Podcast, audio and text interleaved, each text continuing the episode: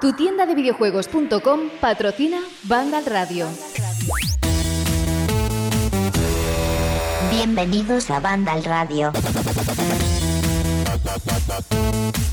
Hola amigos de Vandal, ¿cómo estáis? Propicios días, tardes o noches, soy Sol González y esto es el retorno de Vandal Radio Express. Llevamos muchísimas semanas sin vosotros y como lo prometido es deuda, ya os dijimos en el Vandal Radio Canónico que acabó su temporada la, temporada pasada, no, la semana pasada, que íbamos a tener un spoiler cast de The Last of Us parte 2 y aquí estamos unos cuantos, ahora os iré presentando a todo el mundo para hablaros largo y tendido de The Last of Us 2 o The Last of Us parte 2 este podcast va a estar lleno de spoilers, vamos a hablar sobre la trama, sobre el final del juego, sobre todos puntos muy sensibles, así que si no has acabado el juego es mejor que esperes un poquito, que te lo escuches cuando lo hayas terminado y después pues evidentemente en los comentarios de iVoox o de la plataforma en la que estés escuchando el podcast puedes dejarnos qué te ha parecido a ti el final o todo el, argumento, todo el juego de The Last of Us Parte 2 y que te parecen también pues nuestras opiniones que hemos venido aquí a opinar largo y entendido de la nueva obra de Naughty Dog.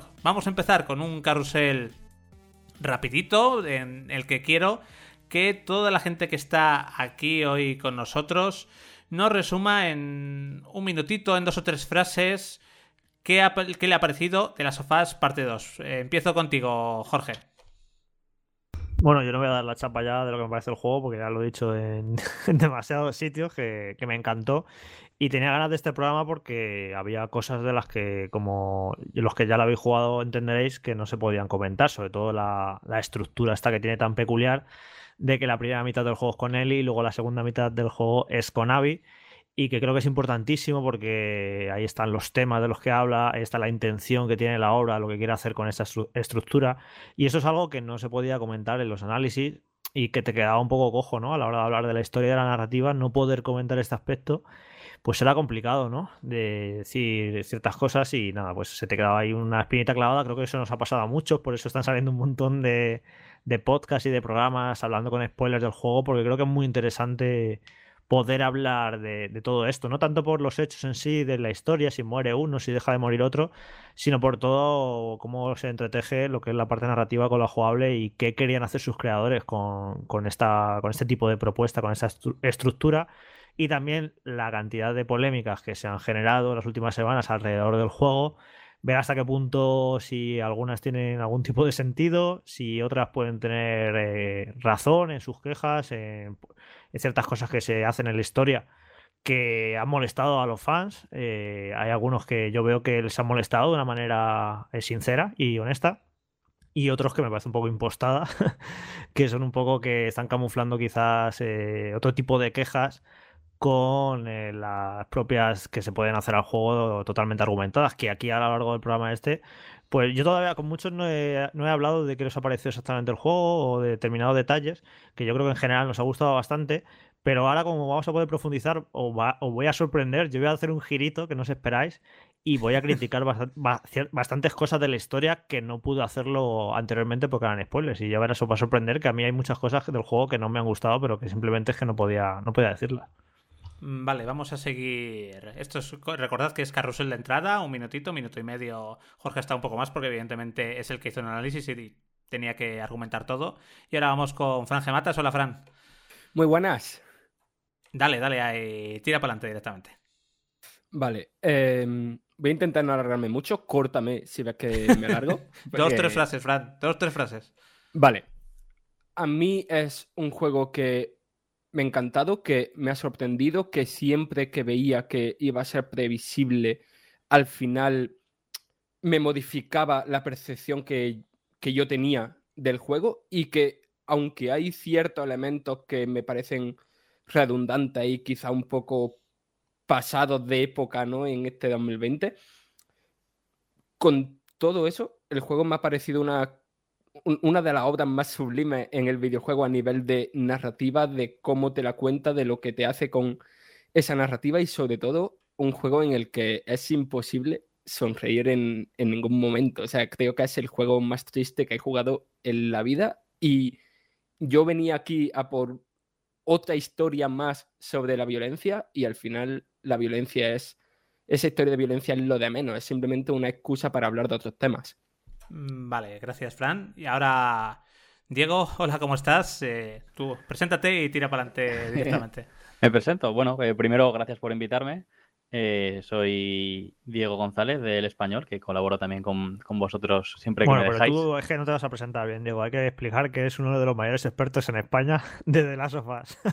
Eh, eso dice. bueno, puedes, puedes hablar de tu libro, ¿eh? también, te dejo. Sí, estoy, estoy, escribiendo junto a algunos compañeros de la prensa, porque bueno, yo eh, estoy escribiendo un libro y creo que para hablar de las sofás es más es mejor hacerlo con enfoques como este como este podcast que, que opinen varias personas porque creo que de las sofás está abierto a muchas interpretaciones, hablo tanto del 1 como de, parte 2, y que una sola persona no puede hablar eh, y eh, conseguir transmitir todo lo que hace el juego porque está, está lleno de sutilezas y es un juego muy personal. Eh, aquí ya empiezo a hablar de, parte 2, ¿no? Me, voy a intentar ceñir al minutito ese que, que me dejabas. Yo voy a ser honesto, totalmente honesto, el juego me maravilló.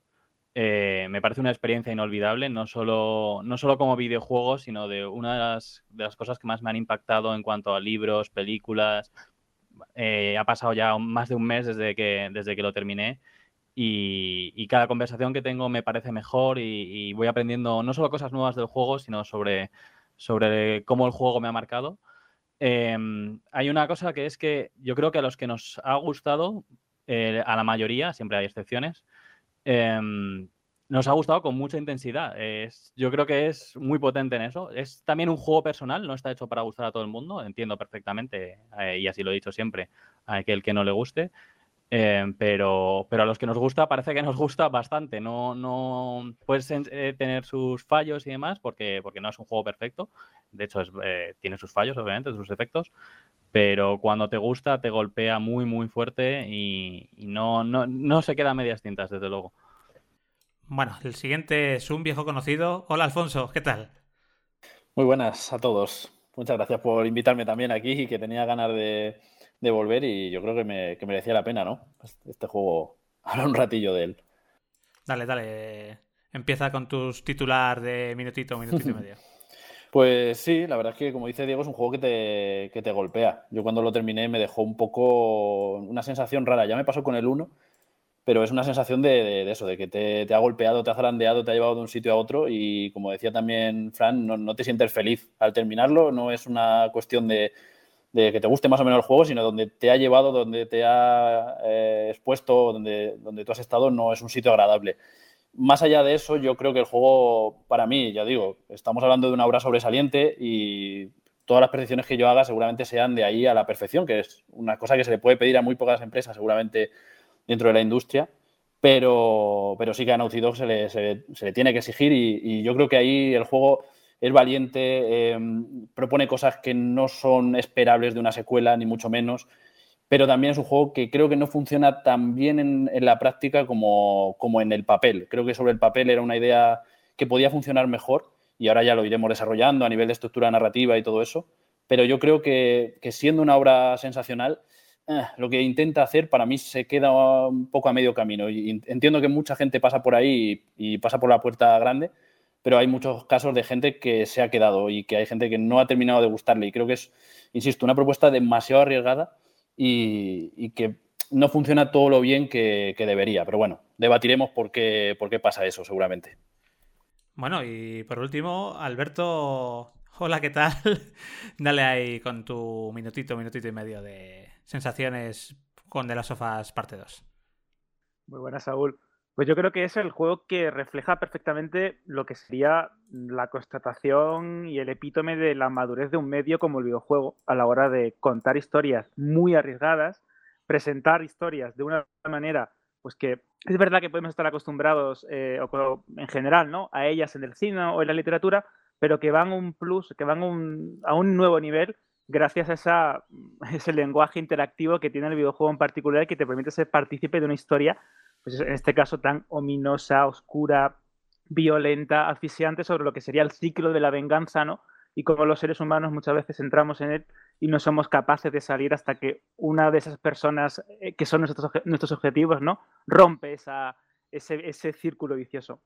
Creo que es un juego que me ha marcado como ningún otro en esta, en esta generación. con el permiso quizá de Red Dead Redemption 2, que creo que tiene muchas similitudes en el tono y a la hora de presentar personajes, que también opino como Alfonso, que dentro de su eh, estructura colosal a nivel narrativo, gráfico, jugable, como lo queramos eh, definir, es cierto que tiene algunos pequeños fallos que romperían un poco esa cuadratura del círculo que hace Nate Druckmann y, Naughty Dog en la gran mayoría de apartados del videojuego, pero que al mismo tiempo eh, me, han, me ha llegado a demostrar cosas que, como bien comentaba también Diego, hacía años que no llegaba a sentir o que no llegaba a ver en ninguna otra obra del entretenimiento, llámese literatura, llámese películas o series de televisión. Así que creo que es un juego que marca al que lo juega y al que, al que lo disfruta y que también, como bien comentabais, es polarizante. Conozco gente que, lo considera ¿no? una obra maestra del, videojuego y que lo pone por las nubes, pero que al mismo tiempo también pues, eh, evidencia ¿no? y destaca sus fallos, y gente que no ha pasado por el aro o que no le termina de gustar o que incluso aficionados a la saga están bastante disgustados con algunas decisiones controvertidas a nivel narrativo o jugable. Así que creo que va a estar interesante el debate. Bueno, voy a acabar yo, gracias Alberto. Yo voy a ser bastante breve. The Last of eh, parte 2 me parece un juego sobresaliente a nivel jugable, a nivel técnico, bastante bueno a nivel narrativo, pero hay un par de puntos que son, digamos, eh, la, primera pelea de Abby y Ellie y el final, que me parece que ahí el juego no está a la altura. Y vamos, el final me parece eh, y es que no, quiero soltar todavía el spoiler porque seguro que luego vamos a debatir sobre el final, pero no estoy nada de acuerdo con el final y me parece que en algunos momentos el juego es muy valiente a nivel argumental en la estructura, en algunas decisiones que toma, en el tipo de personajes, en algunos personajes que aparecen, pero luego a la hora de elegir el final me parece que es un poco más eh, cobarde o carente en alguna cosa de sentido para mí. Porque ya vamos a entrar, venga, vamos a entrar en faena. ¿Por qué no te gusta al final en, concreto? Hombre, pues porque me parece que si estás viendo toda la evolución de una persona marcada por el odio y que en último momento perdone la vida a Abby cuando la odia hasta, hasta, el, hasta el tuétano, a mí no me parece nada coherente porque, porque ve en su cabeza a Joel y se acuerda de una, de una conversación con Joel y la tienes ahí para matarla y no la acabas matando cuando has matado a una embarazada, has matado a todo el mundo, te has dejado llevar por el odio. A mí que en ese momento perdones la vida a, la persona a la que más odias, que perdones al niño que no te ha hecho nada, o todavía, pero que perdones a Abby, me parece, a mí no me, a mí no, entiendo ¿Por qué eh, perdonas la vida a Abby? Me hace gracia porque no había, escuchado, no, había, no había escuchado a nadie todavía en persona eh, hacer esta queja sí que la he leído mucho en YouTube y tal, y no la entiendo porque el juego va precisamente de esto, el juego va de la empatía y del perdón.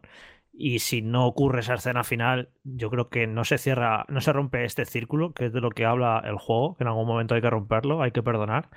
Y, pero es curioso porque en las entrevistas eh, dicen sus creadores que durante el desarrollo y la escritura del guion, ni ellos tenían muy claro cuál tenía que ser el final. Eh, estaba dividido el equipo, hay gente que opinaba que que Ellie debería matar a Abby y otros que no. Y luego cuando lo ves en el juego como está hecho, no me imagino otro posible final porque no tendría sentido el juego, ¿sabes? Y lo que me sorprende es que, o sea, a ti no te parece que tenga sentido que, que no la mate al final.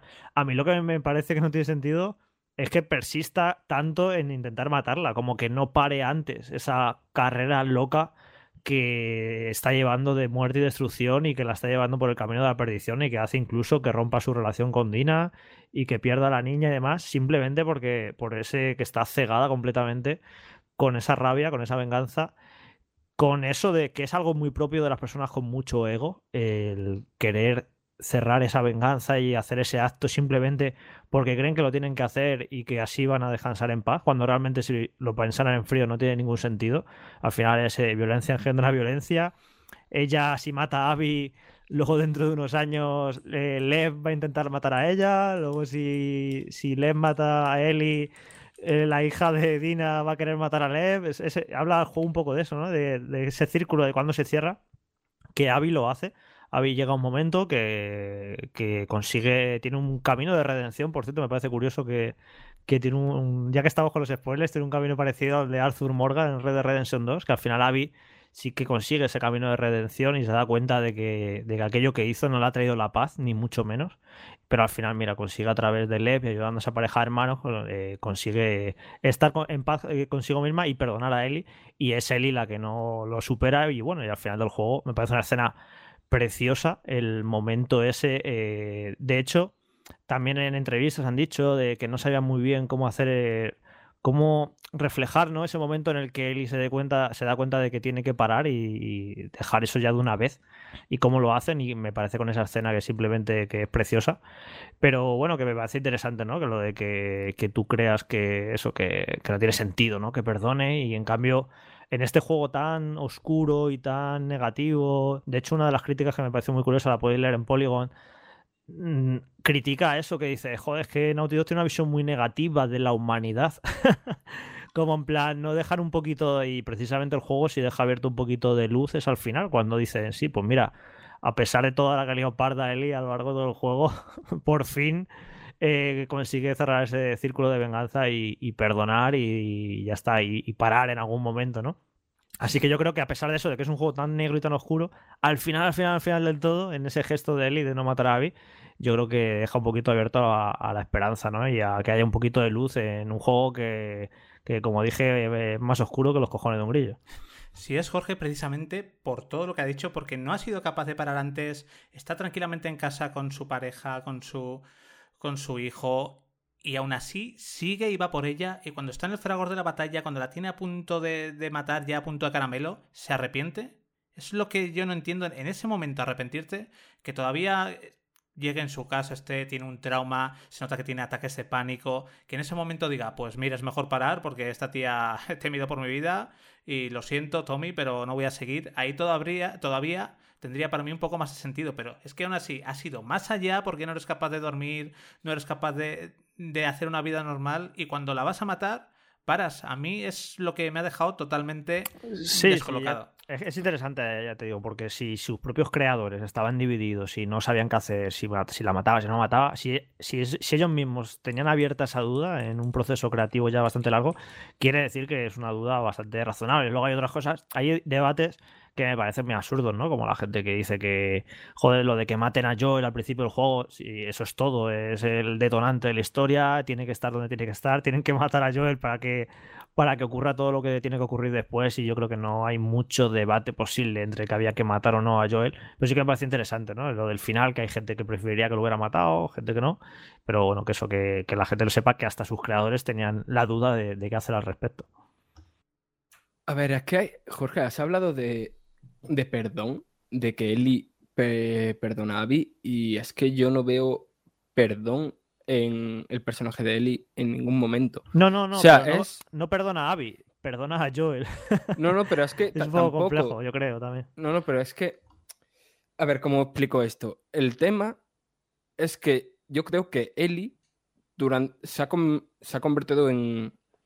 Ya desde el principio del juego es un personaje antagonista, aunque tú lo estás controlando es un personaje antagonista ante el mundo, ante el jugador. Él cae mal, ya está. Claro, pero porque es, eso es un, un antagonista y si no la mata en ese momento, no es por perdón, es simplemente porque ella, toda la historia del juego, ha sido como una misión egoísta, ¿no? Para mm, vengar una muerte, para ella poderse sentir bien otra vez, para alcanzar esa supuesta felicidad. Y en ese momento que tiene ese, flashback, mm, de lo que se da cuenta ahí es de que no va a ser feliz de ninguna manera, que, matar a Abby no, no va a conllevar eh, que vaya a ser feliz y la perdón y la y no la mata por eso, no porque siente empatía sí, pero por eso, ella. pero, eso también, pero eso también es perdón, ¿eh? Otra cosa es que los, mecanismos mentales que te lleven hacia ese perdón, pero eso también es perdón. De hecho, joder, es que lo, ha dicho en la entrevista hasta que te pasé esta mañana de Neurogamer de Neil Druckmann, lo dice, que los dos temas principales del juego son la empatía y el perdón. Porque es la, es la única manera de romper el círculo de la violencia ese es perdonando, ¿sabes? A ti te pueden haber hecho algo muy grave a alguien, tú te quieres vengar de ello pero la única manera de superarlo es perdonar, porque si no, no, ¿sabes? No, no hay otra manera de, seguir adelante. Y eso, eso, es un poco, ¿no? De lo que habla del juego, que, que la, la violencia, la manera de, de, afrontarla no es con más violencia, sino simplemente con, con, el perdón. Es uno de los temas principales del juego, no, no digo que sea el único, claro. No es perdonar de que vayan a ser amigas a partir de ahora, es perdonar de dejarlo ir, como hace al final Ellie en la última escena que se aleja de deja ir a Abby y deja ir a Joel de su vida.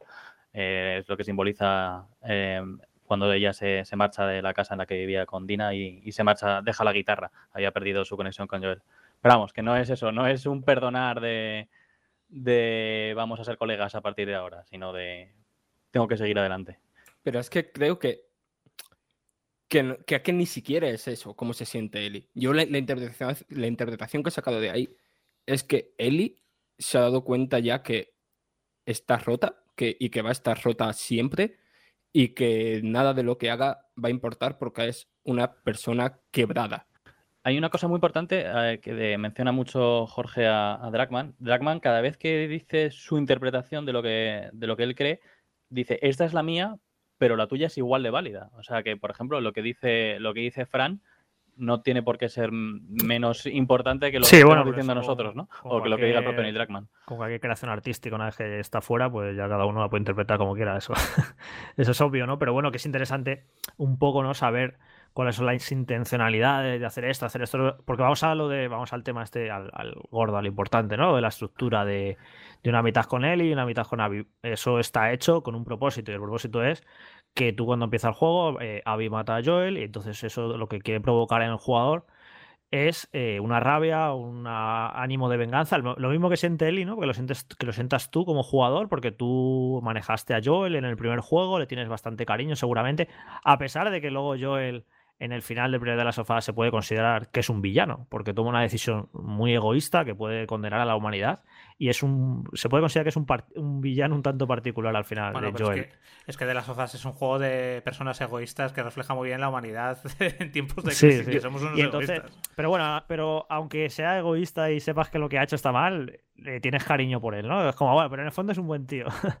y entonces, claro, lo matan al principio del juego, lo que quiere provocar es esa rabia en, en ti, en el jugador y que quieras vengarte de Abby. Y luego, pues, te metes tus, tus primeras 15 horas con Ellie estupendamente, pum, y te dan ese giro de, no, ahora vas a ver el otro lado. Y vas a ver aquí que el mundo es algo mucho más complejo que buenos y malos. Que todo esto también me gusta mucho, se puede sacar un montón de lectura del mundo actual, de las redes sociales, es que, de cómo... De hecho, te... Jorge, eh, perdona que te interrumpa, es muy curioso porque, claro, eh, Dragman tiene, él nació en Cisjordania y ese elemento de vivir en una tierra en conflicto, el tema de los israelitas y los palestinos, todo eso está en la lectura del juego. El, podemos entrar en los serafitas, el fanatismo religioso, el Frente de Liberación de Washington como las fuerzas del Estado de Israel, todo eso ahí que, que todo el mundo tiene su, su, en su cabeza, que unos son los buenos y unos son los malos, y al fin y al cabo ni lo blanco es blanco ni lo negro es negro. Así que yo creo que también es muy curiosa esa lectura, porque es que está ahí presente en el juego y creo que la ha trasladado de tal manera a, a, lo que será la narrativa y la propia estructura. sí, que ha, y que ha existido siempre, ¿no? Porque el mundo es demasiado complejo y necesitamos como eh, crearnos constructos y simplificar las cosas para, para intentar entenderla. Eso, es, eso lo hace sobre todo lo, los políticos, se les da muy bien simplificarlo todo a buenos y malos y tú estás conmigo o estás contra mí y demás. Y el mundo se está polarizando cada vez más. En las redes, en las redes sociales nos creamos nuestras pequeñas eh, burbujas, ¿no? De, de opinión, de seguimos a la gente que opina igual que nosotros, detestamos rápidamente o bloqueamos al que piensa diferente. Y es un poco por eso el tema del juego, de la empatía, ¿no? De decir, no, ahora vas a jugar la segunda mitad del juego con los que pensabas que eran los malos, con los que has estado durante varias horas matando, y te vamos a mostrar que no eran ni buenos ni malos, simplemente eran otro tipo de gente que tenían otras circunstancias. Y ese es el acto de valentía, ¿no? De este juego, de, ponerte a controlar a Abby, que se supone que era la, la mala o la villana. Y ese giro que ahora mismo no se me ocurriría así otros ejemplos de otros juegos de que te pongan en el papel Nier. de los buenos. En Nier, sí. En Nier, ¿no? Sí. Ah, pues mira, a ver si sale el, el remaster este que tengo muchas ganas de, de, jugarlo. Sí, de hecho había leído por ahí alguien que decía, pues no es tan original porque esto ya lo hacía Nier y tal. Y luego, sobre todo, lo de cambiarte protagonista también eh, me recordó a Metal Gear Solid 2. No puedo evitar acordarme de Kojima y de sus Kojimadas, que esto es en plan que Kojima ya lo hizo hace 20 años, el de romper tus expectativas, que creas que ibas a controlar a Solid Snake y luego controlabas a Raiden, ¿no? Y eso básicamente lo que quieren provocar, que tú ahora de repente te veas en el papel de los malos y que empieces a ver, joder, pues no eran tan malos, pues no sé qué. Y no, es, no es que fueran tan malos, es que no hay ni buenos ni malos, aunque sí, evidentemente, que con, lo, con la manera de comportarse de cada uno de los personajes, joder, es inevitable que Eli eh, o no sé si o te da, acaba dando pena o incluso un poco de asco porque que se vuelve una maniática asesina que es increíble, que me parece bastante guay coger a un personaje muy querido y hacer lo que hacen con él. ¿eh? Eso también me parece un acto de valentía porque la convierte en una auténtica psicópata que llega ya un momento que estás como diciendo de, pero por favor, para de matar. No sé si os pasa a vosotros en la escena del hospital cuando está como con la iluminación esta roja. contra Nora, cuando tienes que pulsar todo el cuadrado. Que tienes que pulsar el botón cuadrado para matarla. Y yo me quedé un rato, te juro, que digo, no quiero pulsarlo, pero basta ya de esta mierda. Y digo, a ver si avanza. Y no, no, avanza. ¿Lo pulsas o, no avanza aquello? Sí, yo creo que. bueno, dale, digo. No, no, dale, Alfonso, perdona. No, iba, iba, a hablaros un poco sobre, sobre lo que decía Jorge, porque yo creo que al final muchas veces confundimos contenido con estructura y creo que es importante diferenciarlo en el sentido de que el contenido al final es una cosa de expectativas, o sea, es como lo que hablábamos antes, es qué esperábamos de Joel, qué esperábamos de Eli. Creo que eso es algo que, depende completamente del, autor y que la obra pertenece al autor y él, y él hace eso. O sea, seguramente cada uno en nuestra cabeza cuando acabó el primer de las sofás teníamos una continuación que era muy diferente, alguna menos arriesgada, otros hablaban, por ejemplo, de que el final de The Last of Us 2 podía haber sido un final apoteósico con la muerte de Joel y que eso diera una, una tercera entrega. Pero claro, yo creo que, en eso se basa mucho en, en, eso, en las expectativas, en lo que decía Jorge, en, que hemos visto de nosotros de, de, Eli. Pues Eli puede ser una niña que con 14 años era súper mona y, nos, y empatizábamos mucho con ella porque es lo que quiere el autor, pero que con 18 años tiene la potestad total de que, se convierta en una tía que, como hablabais antes, no está bien. O sea, Eli es una persona que carga con una responsabilidad que no la quiere nadie encima. Es como, de hecho, la, ese, enfrentamiento con Joel es muy profundo y, ahí podríamos entrar en este tipo de debate o que simplemente dé para este tipo de debates, siendo un videojuego, no, sé quién lo comentaba antes, de la madurez del medio, pero es sorprendente. O sea, tener este tipo de, debates a altura de debate es, la leche, teniendo en cuenta los juegos que jugamos muchas veces.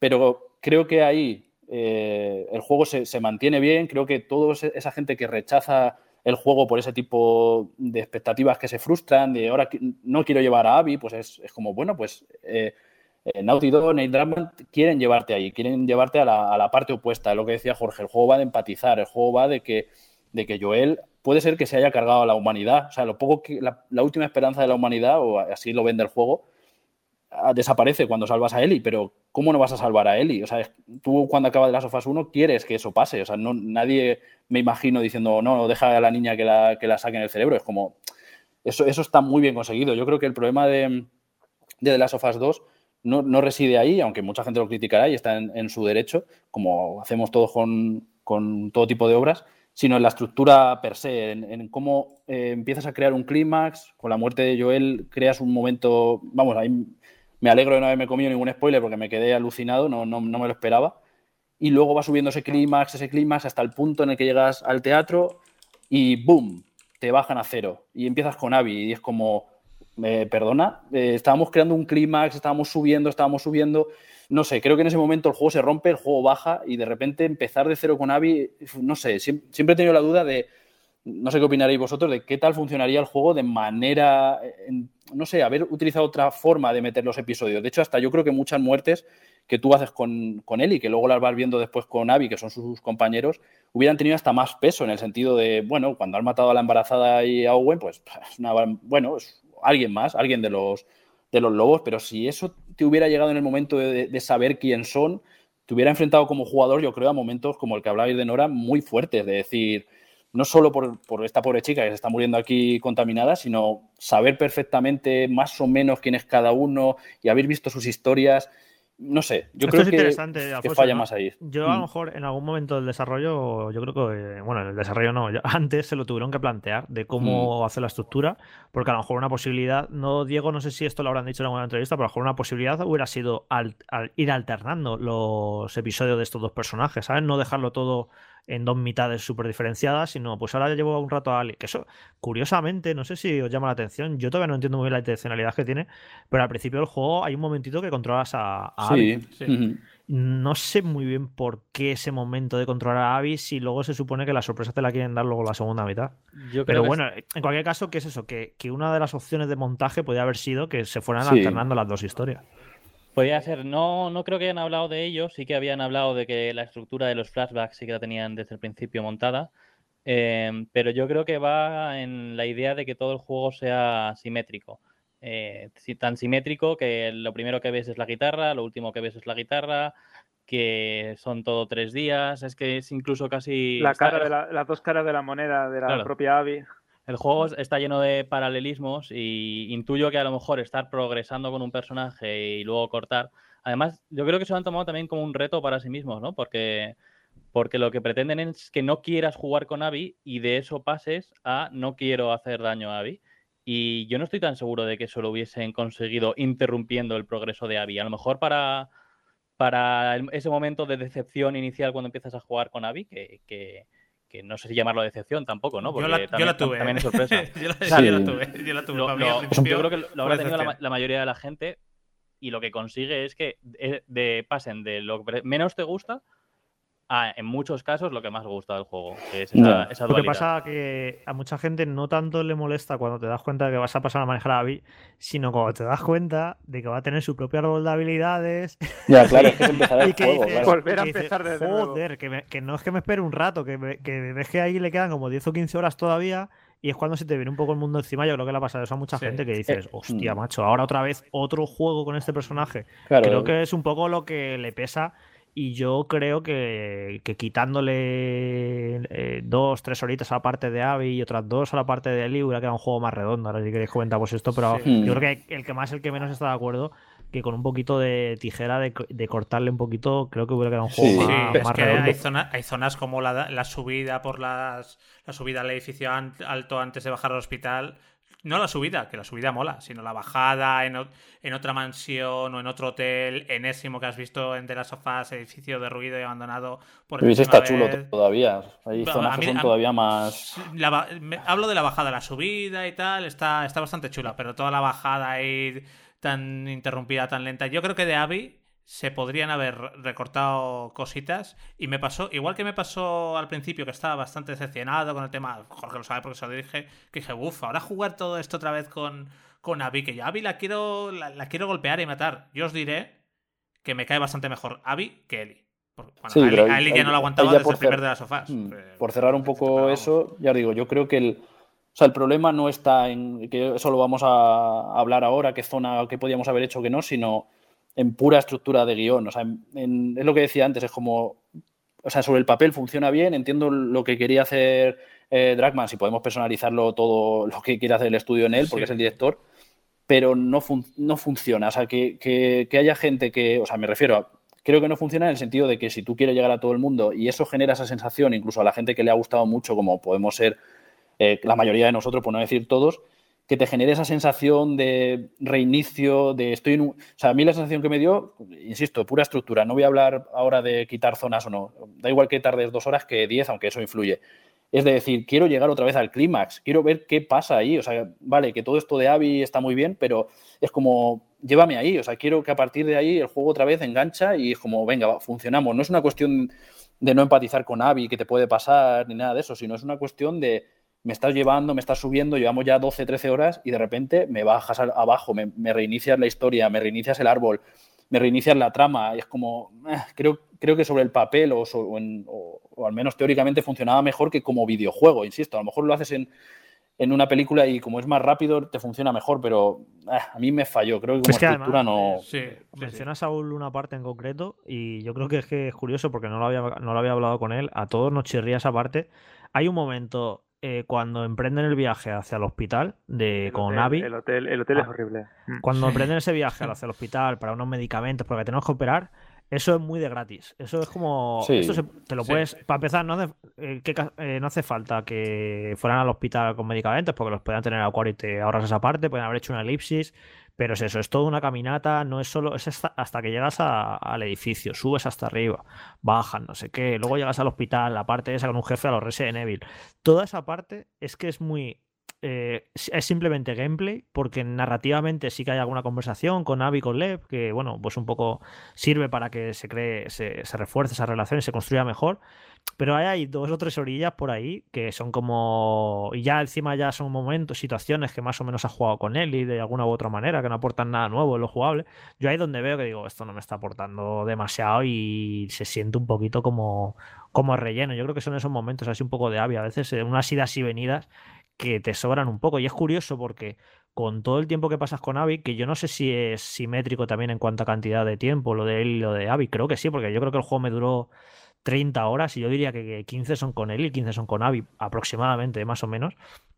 Pero es curioso que a mí, mira que el juego está bien escrito, que me parece la hostia lo bien escrito que está, pero a mí eh, el mundo de Abby, los personajes que la rodean, los personajes, de hecho, todos los personajes secundarios del juego, menos Dina, a mí no me funcionan demasiado bien, ni me empatizan ni me acuerdo de ellos. Te acuerdas de la embarazada, pero no realmente no te acuerdas de su personalidad ni de sus inquietudes, no sé qué. El personaje de Owen, que es un poco el, ese, el que es muy importante para, para la historia de Abby, no me acaba de convencer. No sé, ahí, una, ahí con los secundarios yo ahí no veo ciertos problemas, no me acaban de funcionar demasiado bien, ni empatizo demasiado bien con ellos. Y es curioso porque con todo el tiempo que pasas con Abby, y que no hagan bien eso, que, es, que era lo importante de la parte de Abby, que empatizaras con ella y con su mundo y con la gente que le rodea, y te acompaña una serie de gente por ahí que a mí es que, ni, es que no me acuerdo ni, ni de cómo se llaman, ni de, de hecho el, el noviete este de Dina eh, tampoco es un, me parece un... El, el Jess, el Jess eso es un Yes. personaje intrascendente, pero, Claro. pero, pero, me que parece encima- un personaje muy soso, no me, no- no me parece interesante. Sí, sí, sí. Es curioso, ¿no? Que con los personajes tan buenos que han construido en esta saga en alguna ocasión, partiendo de Ellie y de Joel, pero vamos, Dina también es un personaje que me gusta Sí, mucho. es muy bueno. Pero el resto de personajes secundarios me parece que no me consi- Mm. no consigo Pues, conectar con ellos. La verdad. Lev tampoco te moló. A mí me Lev sí. gustó. Lev a mí sí, me claro. gustó. Estaba- no lo estaba mencionando porque es el que se, es el que se salva. De la parte de. Abby, para mí es el que. Pero ese- es- bueno, el Has- y el, pe- y el perrete. No, pero sobre Pero todo por que todo. a Owen, que para mí es uno de los personajes que provocan las mejores escenas con Abby. Todo lo del acuario a mí me encantó. Sí, las, Maravilloso, me- está las muy, escenas muy bien son muy- contado. las escenas son- esas escenas son geniales, son muy chulas. Pero el propio personaje de Owen, me tienes que decir, dime este personaje que por qué se caracteriza, dime una línea maestra de cuál es su personalidad. Es que te lo juro, se me ha olvidado completamente. ¿eh? A mí, eh, hablando del acuario, por cierto, hay una cosa que creo que ya te comenté a ti, que, y volvemos a los paralelismos, como cuando Ellie llega al acuario, es una especie de infierno, te caes del barco, hay una tormenta terrible, es de noche, y cuando conoces el acuario desde la perspectiva de Abby, eso es el paraíso, o sea, es lo más precioso que, que se ha visto en todo el juego. Habla, hay varios momentos jirafa en el juego, varios momentos así de eh, más, más bonitos, por así decirlo, porque antes decía Frank que él no había sonreído, yo durante todo el juego yo sí que he tenido momentos Sí, de... Yo cuando estaba diciendo Fran eso, estaba diciendo, joder, Fran, ¿no te acuerdas del momento de- del, co- del cohete? El del cohete, el del cohete de Joel y Ellie. En el, el momento ese, Precioso, el flashback sí. ese del museo, El yo creo que museo, está de acuerdo todo el mundo museo es que-. Pero eso no me Encima un tenía momento- dinosaurios para Alberto. Es lo mejor. Pero no es un Ya. momento de sonreír. Y, Porque y realmente... Jurassic Park también. Pero no es un momento de sonreír ese, porque realmente estás te está poniendo. Yo ahí me estaba poniendo tris- triste por Ellie, ¿no? O sea, porque es como. Aquí tenías sueños, intereses, una ilusión, tenías mm, algo en la vida más allá que, que odio y una necesidad de repararte. ¿Sabes? O sea, yo, yo e- ese momento en el museo fue, para mí fue más bien al contrario, fue, fue un momento increíble, fue espectacular, fue... A, a mí me flipó, es de los momentos álgidos del juego para mí.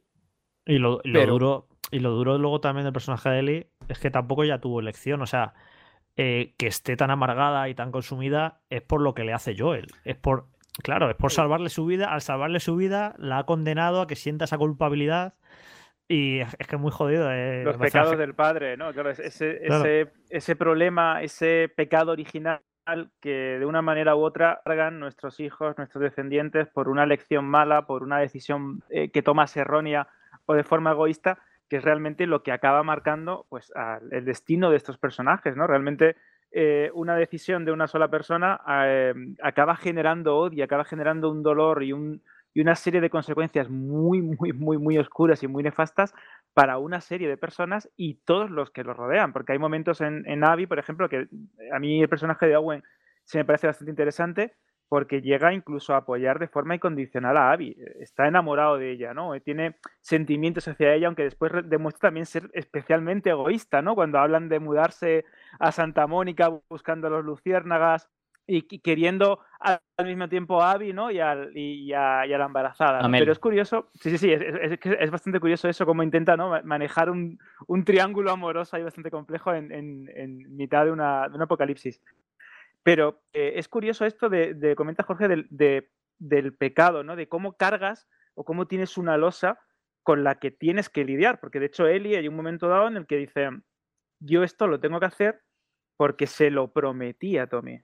Yo, eh, y Tommy no puede ahora, en el momento ya más, más adelante, ¿no? Que hablabais de por qué va a por Abby, ¿no? Eh, para matarla o finiquitar ese asunto, ¿no? Nunca mejor dicho.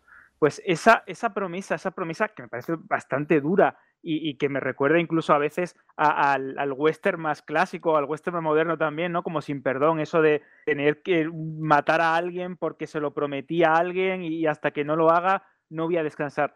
Es curioso porque es uno de los momentos más duros cuando tú crees que el juego o ya está terminando o que la historia está ya finiquitándose y de repente te metes hachazo diciendo, no, perdona, cuando tú vas a la guerra, cuando tú vas y ves eh, los horrores de la guerra, eh, es, ella va contigo, tú la cargas, la llevas sobre ti mismo.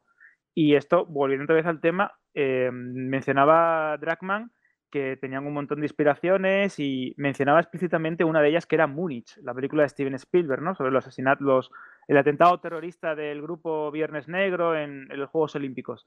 Y yo creo que si establecemos un paralelismo entre ambas películas, son casi, entre ambas eh, producciones, es casi uno a uno. Es decir, unas personas que van a vengarse de otras, cómo generan odio y cuando creen que ya todo ha terminado, se dan cuenta que la venganza es fría, que es un plato que no llena, que es algo que nunca va a salir de tu vida y cuando vuelves a tu realidad, a tu día a día, intentas eh, trasladar ese amor o vivir en armonía con tu pareja, en el caso del personaje de, Eric Bana en la, película o, el, o de él y en el videojuego, no puedes, porque la guerra va contigo. Y es curioso eso, ¿eh? Es Eli tiene un, montón de problemas con los que lidiar, porque tiene que perdonar a Joel por la decisión que tomó por ella. Eh, tiene que. Bueno, aparte que tiene. Esto se ve el, el, tema de los temblores y las pesadillas que tiene, que tiene estrés postraumático, que yo viendo el juego lo, vi claro, luego ellos también lo han confirmado en entrevistas y tal, que era lo que es lo que tiene, pero bueno, en este mundo apocalíptico aquí no tendrá estrés postraumático. No creo que sea algo como demasiado importante, ¿no? Para, para la manera de comportarse de Eli. Y me parece como muy interesante una decisión narrativa que toman, que es que el momento en el que matan a Joel no es no es un momento en el que la relación de él y Joel está completamente rota, precisamente, sino que está en vías de arreglarse, porque si os acordáis, ellos habían quedado para esa noche para ver una película. Pero eso no lo sabes hasta el final del juego. Mm, o sea, no, pero.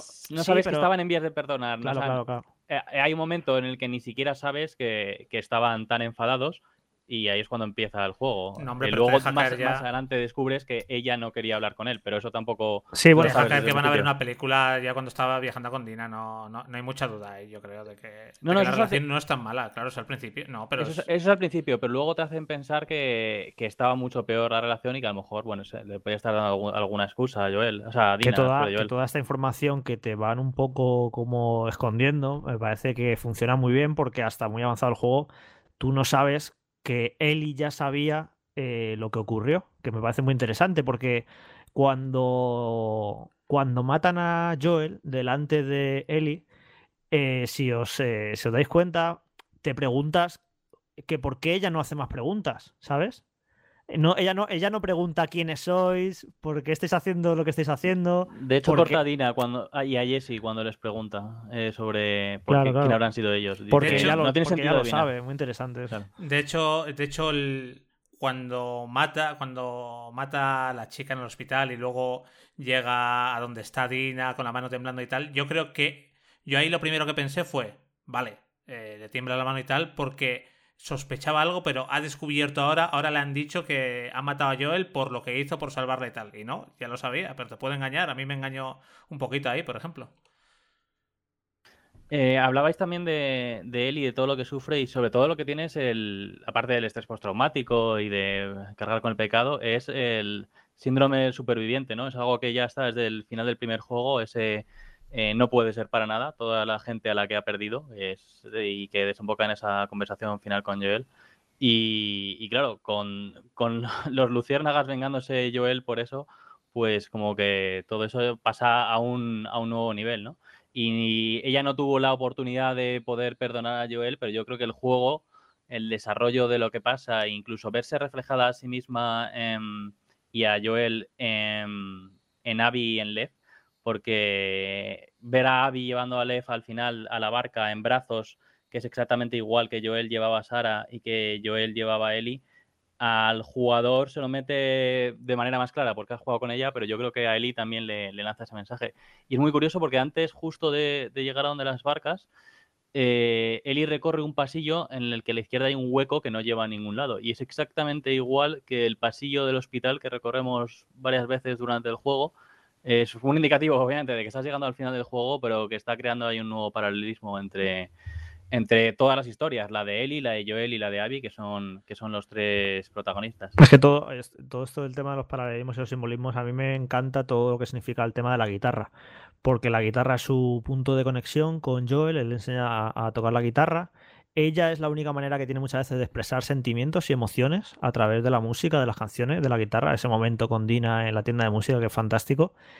Y es curioso porque, claro, cuando al final ya perdona a Abby, el precio que tiene que pagar es perder los dedos y no poder volver a tocar la guitarra y no poder volver a ese punto de conexión emocional que tenía con Joel eh, gracias a la guitarra. Es como el precio que va a tener que pagar el resto de su vida. Eh, no sé, me parece una pasada todo, todo ese detalle. Joder, yo eso también lo interpreté de manera distinta. O sea, yo ahí lo de los dedos, yo lo interpreté como que lo que ha hecho, o sea, todo lo que ha estado haciendo durante todo el juego, ya lo han alejado, lo ha alejado totalmente de, Joel, ¿sabes? Ya no. E, el propio motivo original que, ella tenía por todo eso ya, ya lo ha olvidado, ya es simplemente una cosa que mata, ¿sabes? Sin ningún tipo de, sentimiento ni de capacidad de, de recordar. Sí, pero si quedaba algún hilo, ¿sabes? Si ella cuando se pusiera a tocar la guitarra se acordaría de Joel inevitablemente y incluso ese pequeño hilo que, le quedaba al final lo, acaba cortando de manera física. Claro, es que de hecho es como un poco el, peaje físico y aquí también podemos establecer el paralelismo con el Señor de los Anillos, Frodo nueve dedos, cómo pierde eh, el, ¿no? El, dedo ¿no? por destruir el anillo único cuando lo destruyen, tal y cual. Y es curioso también que hables de la, de la parte final porque creo que es que está cargadísima de simbología. Eh, la zona de los pilares, donde tienen eh, atada, torturando a, a, Abby y a, y Lev y a, un montón de, apresados por, los, por los víboras, es curioso porque estás en tu mente, tienes a Abby grande, musculada, con un pelo larguísimo que parece casi una valquiria o algo nórdico, ¿no? Una, una figura muy, muy poderosa físicamente. Y cuando llegas allí la ves desnutrida, quemada por el sol, eh, llena de salitre, y visiblemente torturada, destrozada, con como que su parte de, de, poderío físico, ese en el que ella se volcó con la pérdida de su padre, completamente desaparecido y estás viendo una figura que no tiene nada que ver con la que tú te has generado en tu mente y con la que tú has jugado durante muchísimas horas. Y creo que también es importante ese físico del todo, más allá del psicológico de la, o de la simbología que podamos ver eh, a nivel narrativo o, estructural, sino también ese peaje físico de cómo las personas que eh, están ahí en ese momento del videojuego, al final, en, los últimos compases, los últimos sectores de una historia muy dura, muy, muy eh, destructiva a, nivel, a niveles, pues eso, colosales con, con, todo el mundo, también lo son a nivel personal y a nivel físico para ellas, porque están completamente cambiadas y son personas totalmente distintas a las que comenzaron el juego. Y creo que también ahí es otra buena manera de ejemplificar lo que quiere contar Naughty Dog o lo que quiere contar Trackman como director del título eh, a nivel físico y a nivel visual, ¿no? Para que el jugador sepa el precio y el peaje que tiene, pues, pues eso, una historia tan dura y tan oscura como esta. La propia Ellie también está mucho más delgada y mucho más masacrada en ese momento, ¿no? Es lo que le dice a Tina, que no puede, no puede comer, no puede dormir.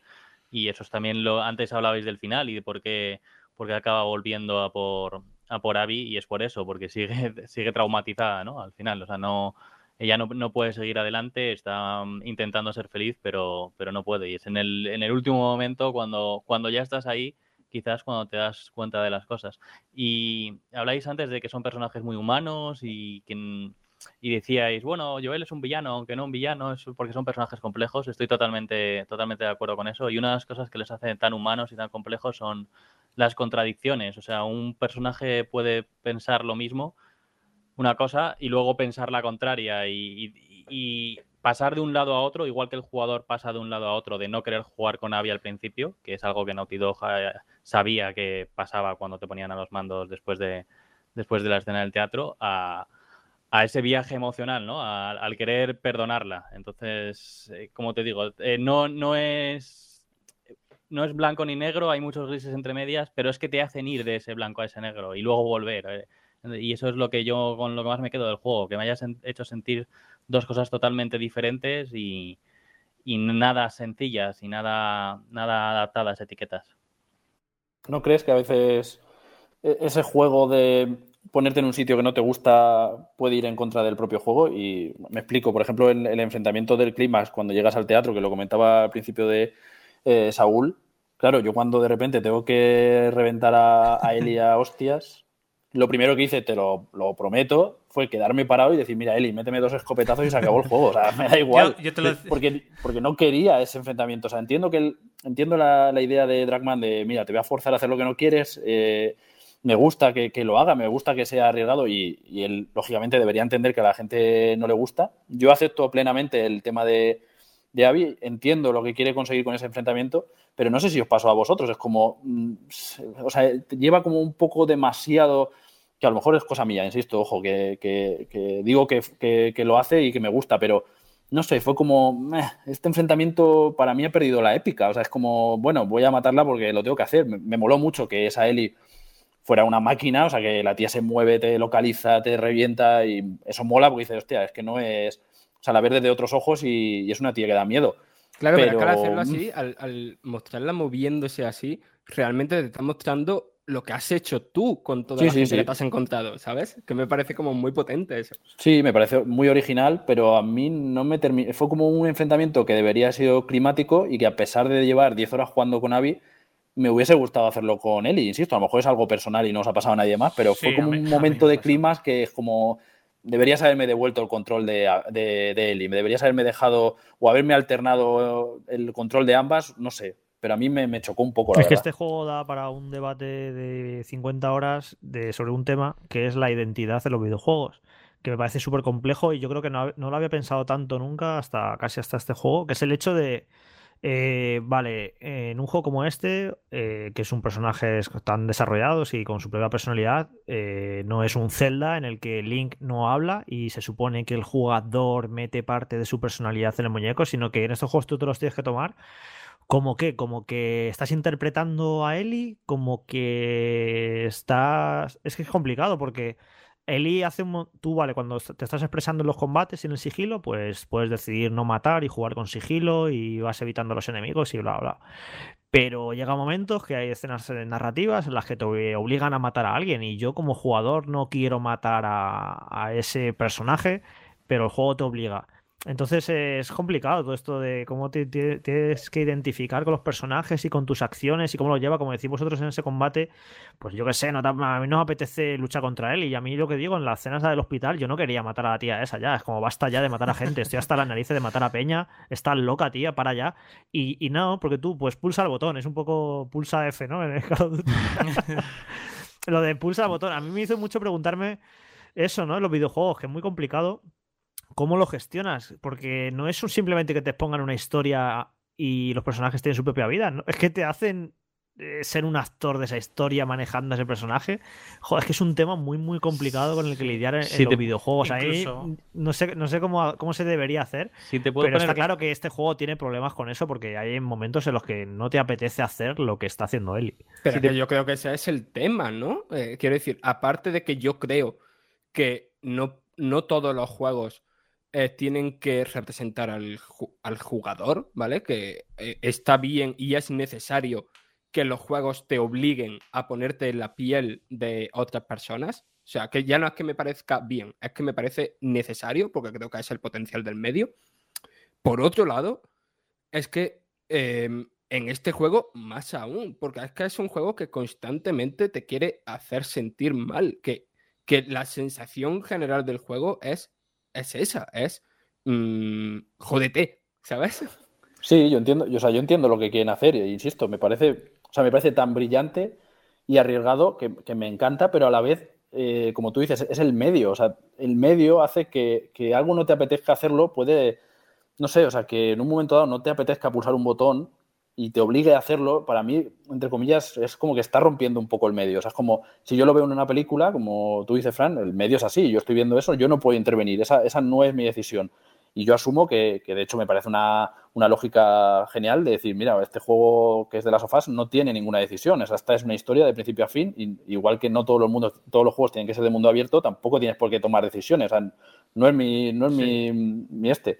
Pero, claro, como jugador, igual que hablábamos del cambio a Abby, igual que hablábamos de eso, es como, claro, puede haber gente que diga, mira, no sigo, tío. O sea, yo no, no por, la, por la pelea o el enfrentamiento este, pero es como, ¿sabes? Estás forzando demasiado el medio. Es como, creo que sí te pueden obligar a llevar a, a Abby o puedes hacer ciertas cosas, pero a lo mejor en algún punto es como, eh, estás provocando a lo mejor hasta el efecto contrario en el jugador. Te- como que te has pasado de rosca y, y- e insisto, me parece que es una idea brillante, me parece que es una cosa que no se ha hecho, no nunca, pero muy pocas veces y que da para este tipo de debates, como decía Jorge, y que yo creo que, vamos, deberíamos estar orgullosos como amantes de los videojuegos de que los videojuegos estén llegando a este nivel y nos planteen debates de este, de este nivel. Yo Pero estoy, no sé. estoy totalmente de acuerdo en lo que decís de que ah, aprovecha muy bien la capacidad del medio. No diría que es el juego que mejor lo hace, creo que hay bastantes, pero no, no suelen ser de este calibre los que lo hacen. Eh, eh, en cuanto a alinearse que decía Jorge, hay una escena en el primer juego cuando te enseñan a disparar por primera vez que hay un, hay un hombre que está convirtiéndose en infectado en el suelo y te pide que le dispares. Ahí el juego te está dando una falsa opción de dispararle o no, porque si tú no disparas, lo hace Tess. Y lo que te da a entender el juego en ese momento es que da igual que tú no seas alguien que quieras disparar, porque te va a demostrar que Joel es alguien que está dispuesto a matar a quien, a quien haga falta, porque no muestra ninguna expresión de, oh, qué mal lo que ha hecho Tess. Y esto el juego, en parte 2, lo hace a lo mejor de manera más forzada, y, y fuerza más al jugador, como, como decía Alfonso, y por eso yo creo que no es un juego para todo el mundo. Antes hablaba de si, está, si es un juego que tiene que gustar a todos, que yo no creo que este juego esté hecho para gustar a todos. El problema es que las expectativas que había, siendo el título más esperado básicamente de, de toda PlayStation 4, podríamos decir, es que si fuese un juego que convenciese a todo el mundo, y yo creo que que no que es una carga demasiado pesada para este juego. Y sin embargo, a los que gusta, gusta de una manera pues lo que decíamos antes, que te impacta, que, que yo no, pues oye, me lo pasé muy bien con el, me lo puedo pasar muy bien con el Doom, me, le puedo poner mejor puntuación al Doom que a The Last of Us Parte 2, pero dentro de 10 años estaré pensando en uno y no en otro. Yo lo que, sí, perdona, lo que dije en el análisis, que, que joder, que a estas alturas, mira que he jugado juegos y he visto películas y de todo lo más desagradable que os podáis imaginar, y pocas veces un juego me ha incomodado tanto su violencia, y me ha resultado tan desagradable y tan desasosegante, ¿sabes? Y joder, el, cuando ya la parte esta final de con Abby en la isla que lucha contra un tío enorme y le Sí, rajan sí, la sí, es boca increíble. y está todo en llamas y es literalmente el infierno. Es como ya esto es el infierno, esto ya no puede se están enfrentando los, dos los dos bandos que te das cuenta que es completamente absurdo que en un mundo posapocalíptico en el que hay miles de infectados estén matando a los humanos de esa manera tan salvaje y ese el camino que quiere a donde quiere llevarte el juego de, por favor basta ya de esta violencia y creo que eso lo hace genial Es que, mm, aparte de que ahí yo en ese momento fue literalmente pausar la consola después de cargarme a ese señor y salirme, porque creo que es el acto, la escena más violenta que he visto jamás en un videojuego. Han mencionado lo de los bandos. Y yo al principio, cuando jugué la parte final con Eli y salieron el nuevo bando, las víboras, fue en plan de. pensé en lo que tú decías, ¿no? De que el juego estaba alargado.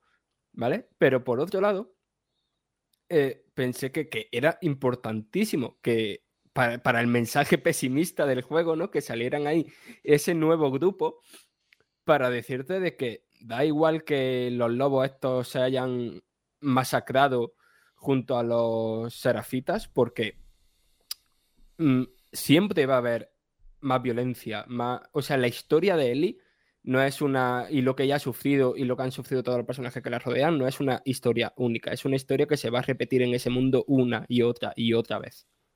Claro, Son ciclos. claro, eso, eso, eso, Son ciclos y, van eh, ligados de una manera eh, inherente ¿no? a la naturaleza humana. Somos gregarios, nos reunimos en grupos, formamos sociedades y una sociedad es roja, una sociedad es azul, entonces tengo que eliminar a mi vecino porque quiero que los míos y quiero que mi eh, cultura, quiero que mi religión o quiero que mi eh, jardín sea mejor que el del vecino y tengo que buscar la manera de, humillarte, destrozarte, aniquilarte o asimilarte. Eso, eso va inherente, ¿no? Es algo que forma parte, desgraciadamente, de la naturaleza humana y que también, en cierta, en cierta medida, es la base sobre la civilización eh, occidental y en muchas partes del mundo sobre la que construimos, pues eso, un montón de, mecanismos que tenemos a día de hoy que consideramos normales o que hemos asumido de una manera normal. Y es curioso, porque lo que comentas, Fran, eh, cuando ves ese grupo, ¿no? Las víboras, eh, mm, esclavizando literalmente a la, zona, a la, zona de Santa Mónica y, toda California y los ponen a trabajar en, cultivos y de igual, me recordó un poco también a The Walking Dead, al, grupo de, de Negan. Y creo que comparte, que, es que esto me parece muy curioso porque cuando estaba jugando, creo que compartía muchos temas eh, con las novelas de las novelas gráficas de Robert Kirkman, no tanto con la serie, que sabemos cómo ha ido, ha ido acabando, pero sí con, con las novelas gráficas de, Robert Kirkman, como eh, incluso mm, en el peor de los casos, en las situaciones eh, más destructivas, donde hay una epidemia, una pandemia, algo que está destrozando y convirtiendo en, monstruos y en seres a la humanidad, siempre lo más peligroso es el propio hombre contra el propio hombre. Eso, eh, famosa, esa famosa frase ¿no? de, la, la novela, eh, ten cuidado con los muertos, pero teme a los vivos. Y esto es curioso porque es una tónica que también se repite una y otra vez en, en The Last of Us. es verdad que tenemos ahí infectados. Fijaos como hemos, estado hablando del juego y apenas los hemos nombrado. Tenemos un montón de infectados, el Cordyceps campas a sus, a sus anchas, eh, los, claqueadores, hay un montón de variantes, un montón de bichos, vale. Pero lo que verdaderamente te da miedo es tu igual, es esa persona que tiene un arma que te puede disparar o incluso tú mismo que vas dejando un reguero de sangre brutal que no es equiparable a los propios daños del, virus en sí, ¿no? Del hongo en sí. Así que también me parece curioso cómo llegas a temer y a tener más miedo de los propios humanos que, de los infectados. Por, algo el juego se iba a llamar en principio Mankind, que es humanidad, condición humana, y, estoy totalmente de acuerdo. De hecho, mira quién mata a Sara en el primer juego también. Pues un humano, ¿no? Un infectado entre todo el caos. Y ahí es cuando, cuando el, el juego te lanza ese mensaje claro y en parte todos lo han lo han hecho a través de la perspectiva de dos personas que, que continúan eso que decíamos de ciclos. Es que incluso en la banda sonora hay varias canciones que incluyen la palabra ciclos en el, en el nombre. Es algo que tenía muy claro, ¿no? Antes fue el ciclo de Joel Sara, Joel Eli, ahora es Eli con Dina, eh, con Lev, que, que, bueno, es lo que decíamos antes, que, que si hubiese un parte 3, que eso es una cosa que no sé si Jorge tenía pensado preguntar, que sí que esperamos de, eso, pero que si hubiese un parte 3 no me extrañaría que tuviese más a Lev y a Abby como, como protagonistas como, y como protagonizando un nuevo ciclo.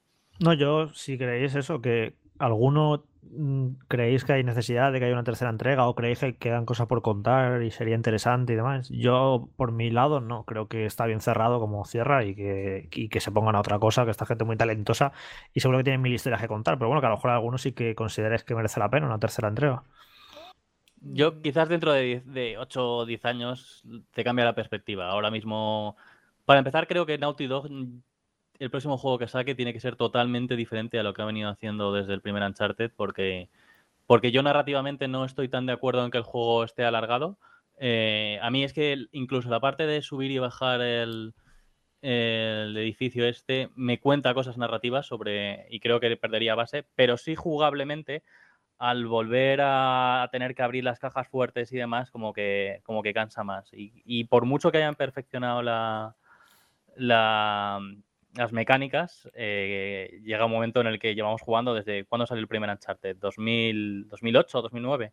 Y, creo que tienen que hacer un juego totalmente diferente ahora. Eh, entonces, quizás después de, unos títulos de descanso, pienso diferente. Ahora mismo no, no, no, tengo necesidad de parte 3, pero tampoco tenía necesidad de parte 2 hasta que, hasta que hicieron este y ahora mismo me parece imprescindible.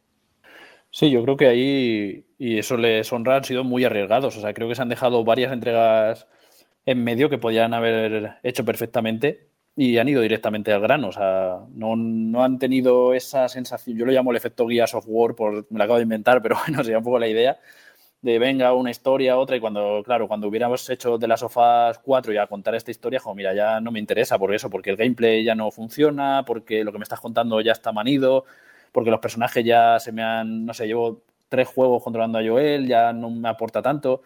Y hay que reconocerles que, ojo, tener una IP como esta, con lo que está vendiendo, con lo que supone, ya no solo a nosotros como jugadores habituales, en este caso incluso profesionales del sector, sino chavalillos, o sea, chavales que, juegan a juegos tipo Fortnite, Call of Duty, no sé qué, pero no se pierden un Red Dead y un de las sofás, que es ese juego. O sea, no hay luego juegos que a nosotros nos parecen imprescindibles, eh, mucha gente, el público masivo, se los, pasa por delante, o sea, no, no los consume y que Naughty Dog haya, y Sony le haya permitido decir, mira, vamos a hacer esto. El juego, básicamente, como dice Jorge, para mí se queda cerrado. Tiene la opción, Eli sigue por ahí, Avi también, pues podemos hacer más cosas. Pero vamos, yo creo que sí que, es cierto que deberían plantearse cambios jugables. A mí no me ha rechinado mucho, pero sí es cierto que ahora que estoy jugando eh, de las sofás 1 otra vez, me da la sensación de que esa apertura en muchas zonas del entorno, y hablo a nivel jugable simplemente, a veces no, se, no tiene una correlación directa con lo que te permite hacer. O sea, creo que más o menos eh, estás haciendo cosas parecidas a las del 1, pero el 1 tiene escenarios mucho más reducidos. Y aquí, sin embargo, a veces te da la sensación incluso de que, no sé, como que das demasiadas vueltas para encontrar tres trapos y dos tuercas y abrir una caja fuerte. Es como, no digo que se haga aburrido porque yo no me he aburrido, pero sí que he leído comentarios de gente que es como, mira, venga, voy a buscar otra. Es, a lo mejor yo creo que muchas veces ese alargamiento del juego, que yo sí que creo que existe, no es tanto por las zonas en las que vamos o lo que está pasando, que se podría, insisto, meter tijera, sino porque a lo mejor mientras estamos haciéndolo no es tan directo. O sea, pierdes como, dar muchas vueltas. Hay gente que, puede perder de gameplay fácilmente tres o cuatro horas más de lo que invierte una persona que vaya más o menos rápido y no es atractivo. Hasta cierto punto, para mí al menos, no era una cuestión atractiva. Entonces yo creo que ahí, igual que en Uncharted, sí que tiene un montón de mecanismos que les funcionan muy bien y que aún así nos han ido sorprendiendo. Creo que aquí con The Last of Us, en el caso de que volviera, como decía Diego, dentro de X años, deberían plantearse algunas cosas, yo creo, cosas que, rellenen un poco mejor el juego, pero vamos, insisto, yo creo que también, eh, como dice Jorge, Naughty Dog, como he dicho con otros estudios, deberían dedicarse a hacer otras cosas. O sea, son estudios con muchísima calidad. igual que nos sorprendió en su momento con The Last of Us, pues eso hay que dejarlo ahí. Puedes hacer un eh, como un legado perdido de Uncharted con algún personaje. No sé, algo puedes hacer si quieres, pero aún no tiene pinta. Pero vamos, yo creo que, es momento de, que se dediquen a hacer otra cosa porque son top uno de, estudios. Creo que, es la gran baza de esta, de esta gente. Sí, yo estoy de acuerdo con, todos vosotros. Habría cosas que se podrían ver. Yo me he quedado con bastantes ganas de saber más de los Scars a través de, de Lev, porque me parecía un personaje súper interesante y me hacía querer saber más de ese pueblo sumido en una religión que ya el propio Lev dice que está súper alterada porque están transformando el mensaje de, la profeta. Es un palo a las religiones que al final eh, muchas predican con el amor y solo buscan hacer la guerra. Es un palo bastante interesante, pero yo creo que según lo han dejado está perfecto. Igual que os digo que en algunos momentos la trama o el giro no me gustó y pese a que a mí el final no me gustó, eh, me parece alucinante y me parece increíble tener un juego que dé pie a tanto debate, que sea tan maduro, que sea tan especial y que no te deje indiferente, te guste más la historia, te guste menos a nivel de gameplay, me parece una pasada y yo creo que es el momento para Naughty Dog de hacer otra cosa porque me parece uno de los mejores estudios, vamos, eh, es que me parece que están Naughty Dog y Rockstar y, como los estudios más top del momento. Y a nivel jugable, hay una cosa que se me quedó con ganas de preguntaros antes. ¿No os parece que también hay un pequeño giro a nivel jugable cuando estás con Abby que está como mucho más orientada a la acción, te proponen muchos más combates directos que con, que con Eli. Yo con Eli iba muy con muy escondido, con mucho sigilo, pero con Abby te proponen o me ha dado la sensación de que te proponen más eh, combates directos, más, gente. Saúl, sí, perdona Jorge. De hecho, Saúl, hay un momento clave cuando está y la secuestran los serafitas y está rodeada ¿no? de, de los acechadores en mitad de la noche, lloviendo, y ella se defiende con un martillo, ¿no? De esas criaturas y, está luchando, ¿no?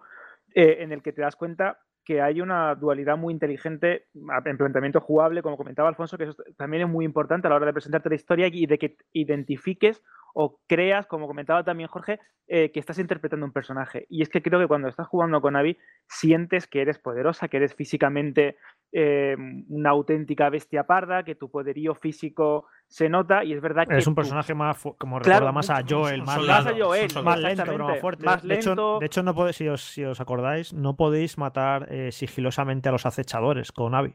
Claro, no puedes, porque no te falta crear. Se tarda muchísimo, además, Eso es, los, los, ahoga, los ahoga, pero no tienes, ¿no? El, tienes que crear puñales. Los, acechadores ni siquiera. Los acechadores, los acechadores creo que tienes que construir como la, tienes la que matarlos, como la navaja, exacto, Incluso el lanzallamas, que solo puede manejar Abby, que en el, en el juego original solo podía manejar Joel.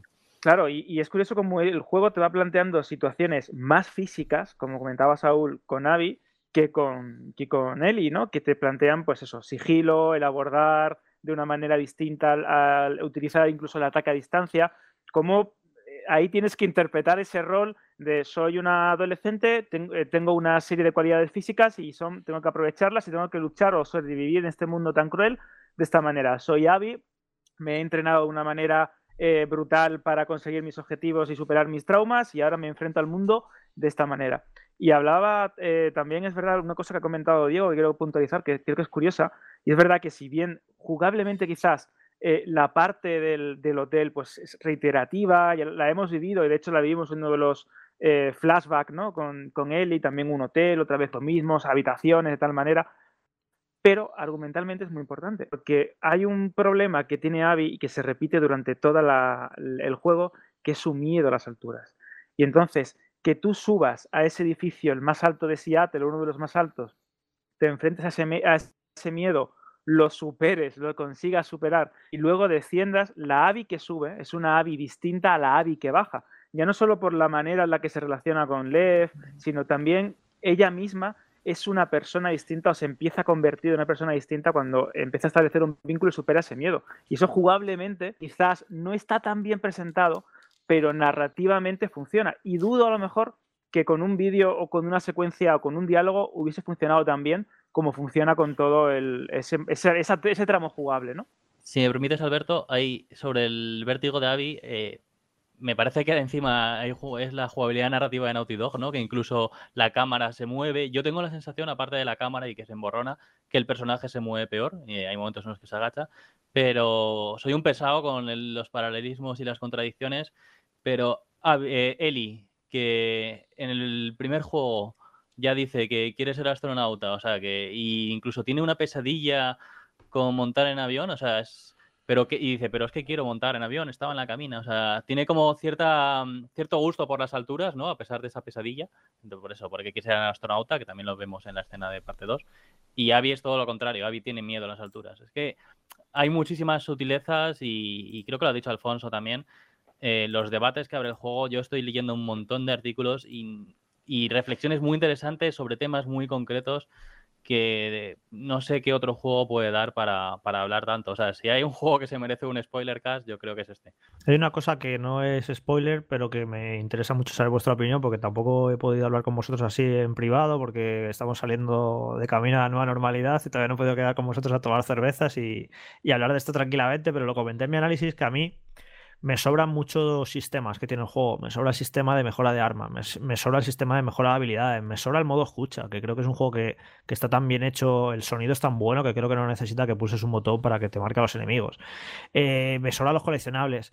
Que yo decía en el análisis que a mí me hubiera gustado un juego que apostara por el diseño por sustracción y que quitara cosas, quitara cosas, quitara cosas y se quedara en lo básico, que es lo que hace bien su historia, su ambientación, sus personajes y las mecánicas básicas de sigilo de combate que me parecen fantásticas, básicamente por una cuestión de físicas, de animaciones, de control, es, es acojonante. Me parece que, que no necesito que la pistola ahora me dispare un poco mejor ni necesito ir recopilando por ahí pastillas para que mi personaje ahora corra más o se mueva más lento, o si quieres meter una mejora de, una evolución en el personaje, creo que se puede haber hecho de una manera mucho más elegante, como explicaba, que si gateas mucho en el juego, pues al final acabes, eh, restando más rápido, que si juegas mucho con la escopeta, al final acabes apuntando un poco mejor con ella, pero me parece como muy de juego antiguo, ¿no? Eso de ir recogiendo piezas de armas para mejorarlas, ir recogiendo pastillas para mejorar el personaje, y de hecho eh, a mí me llegó un momento en el juego que me di cuenta de que estaba cansado de abrir cajones y armarios de cocina, de entrar en cada casa, venga, ahora a la cocina, abrir todo, ahora al baño, abrir todo.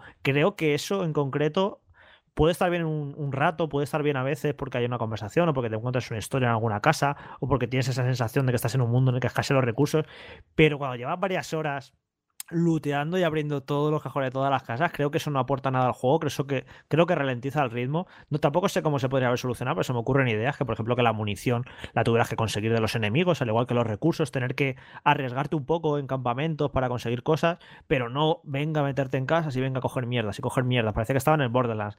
Y además llega un momento que ya eh, no sabe ni lo que estás cogiendo. Te pones no miras, exactamente. Claro, el triángulo y coges. Coges Esperas a que suene la alarma ese de Te conviertes como en, en, el aspirador rumba, vas por las casas pulsando el, botón de interactuar y cogiendo todo, ¿sabes? Y es eso que quería saber a vosotros, a vuestra opinión. ¿Qué opináis de esto? De si a vosotros también os sobran estos sistemas y lo del luteo, cómo lo, cómo lo lleva. Porque yo creo que es un juego que si hubiera tirado hacia el minimalismo jugable, creo que hubiera salido ganando también en, en ese aspecto. Yo respecto al modo escucha, estoy totalmente de acuerdo. La única duda que me queda en ese apartado es si ayuda a la accesibilidad porque si ayuda a la accesibilidad, obviamente es algo que tiene que estar ahí, pero bueno, es una opción que puedes o puedes no usar, o sea, de eso depende de ti, ¿no? Eh, respecto a los coleccionables, sí, creo que jugablemente habría sido mejor sin ellos, me parece una idea muy interesante. El problema es que habría también los coleccionables y, los sistemas de mejora que al final pasan por, por, recoger distintas herramientas. Habría cambiado la interacción con los escenarios o las ganas de que tú explores, ¿no? No sé cómo podían haber fomentado sin ninguna de esas dos cosas que, que tengas que tú intentar descubrir cada recoveco de los lugares que vas visitando. Eh, supongo que hay fórmulas, yo desde luego no, no, se me ocurren, pero, pero bueno, si, si es Naughty Dog y le tenemos que exigir lo que tenemos que exigir a, a esta desarrolladora, pues también es algo que tienen que, que tener en cuenta. Yo estoy eh, bastante de acuerdo con, con vosotros dos, mm, sobre todo en el tema de las armas. Sí que creo que tendría que haber, o que tiene que haber una evolución de personaje, incluso algunas opciones dependiendo de cómo te guste ir más o tu estilo de juego, si te gusta más el sigilo y demás. Pero creo que se podría resolver de otra manera y no cogiendo pastillitas. Una de las ideas que lanza Jorge de pues si vas mucho con, usas mucho el arco y vas mucho con sigilo, agachado y tal, pues te vas aprendiendo a mover y te vas aprendiendo a mejorar y vas haciendo menos ruido, a despistar a los perros incluso, de una forma un poco más natural y un poco más sencilla. Lo de las armas es que para mí todavía Abby, pero lo de Eli no tiene sentido. Sabe tirar con el arco y de repente también sabe fabricar un percutor para el arma con cuatro tornillos que he encontrado ahí para dejarla a tono. Pues tienes esa arma primitiva que está en la B de, de un mundo que está en pedazos, pues usas arma como puedas y, ya está. Yo creo que el tema del sistema de armas y los coleccionables, lo que pasa es que luego los coleccionables iba a haber gente de, ay, no hay coleccionables, que pues le tendría que decir, pues mira, esto no es un juego de coleccionables, te... céntrate en... yo lo que comentaba es esa fricción en que eh, narrativamente, como hemos comentado al principio, nos parece un juego muy valiente y muy incluso transgresor en cuanto a lo que es las historias que nos encontramos en los videojuegos, pero luego todos estos sistemas son de juego de hace años y, me, y que me veo ahí una fricción ¿no? en eso, en que lo narrativo sea tan valiente y en lo jugable sea tan poco valiente al no querer, no querer haberse deshecho de estos sistemas. Es que lo hace en varias cosas. O sea, por un lado, entiendo el motivo que hay detrás de. Yo creo que todo el sistema de mejoras de armas y los coleccionables en sí están ahí para incitar a los jugadores. incluso ya no solo eso, sino incluso el tema de tener que conseguir munición y demás, creo que está ahí para obligar a la gente a que se explore esos lugares y así se encuentre esas microhistorias, esos microrelatos que se cuentan de manera, en, mi opinión, un poco torpe, porque estamos en 2020 y eso ha evolucionado mucho en documentos y en hojas, y otras veces de manera bastante buena con la narrativa ambiental, con lo que te encuentras escrito en paredes, con lo que una escena de personas muertas, que te encuentras, y a veces creo que esas cosas la hace muy bien y a veces pues creo que la hace como un juego de la pasada generación. Y después, lo del sonido, yo creo como Diego que el motivo de que siga estando ese sistema es por la accesibilidad, pero yo creo que tiene que haber muchas otras maneras para que sin necesidad de, de alterar el núcleo jugable puedas hacer el juego accesible a tanto a gente que no pueda escuchar bien por algún motivo, como para gente que no tenga unos buenos cascos o lo que sea. Pero es que el sistema, digamos que empeora, o sea, si te puedes pasar casi toda, todo el juego sin usar el modo escucha una sola vez, pero hay ciertos momentos que como el juego se sabe que tiene ese modo escucha, pues se permite poner algunas situaciones que te obligan a usarlo. Y me parece que eso va en detrimento del juego. Y vaya, igual que me quejo de lo de los coleccionables, me quejo de que en 2020 pues estemos con el tema de empujar vagonetas, de que estemos con el tema de lo de la caja fuerte, de que estemos con el tema de usar jefes finales en juegos que no necesitan usar jefes finales, que en verdad eso es la mitad de los juegos AAA que salen al mercado. Y no sé, tiene ciertas cosas que me parecen como muy gamey, ¿no? En, un juego que, que, en sus mejores momentos es cuando quiere alejarse un poco de lo que es el juego prototípico AAA, ¿sabes? O sea, yo creo que los momentos más brillantes de The Last of Us son ciertos enfrentamientos, pero sobre todo las partes en las que simplemente está andando y explorando. Sí, o, sea, entiendo lo, que dices, Fran, pero no estoy de acuerdo. O sea, comparto un poco más la visión que puede tener a lo mejor Jorge, si lo interpreto bien ahora que me diga él, de, de eso, de ir quitando cosas que de hecho, el HUD, por ejemplo, lo limpian casi entero. O sea, eso está muy guay. O sea, salvo que tengas que ver tu vida, la munición y si puedes fabricar algo, eso está vacío. Por cierto, el HUD que lo ha hecho una española, que hay que sacar peto. eso es. Eso está muy bien. Por ejemplo, que, tu interacción con la mochila sea en tiempo real a la hora de cambiar, que las cartucheras te, permitan ir más rápido, como pasaba en el 1.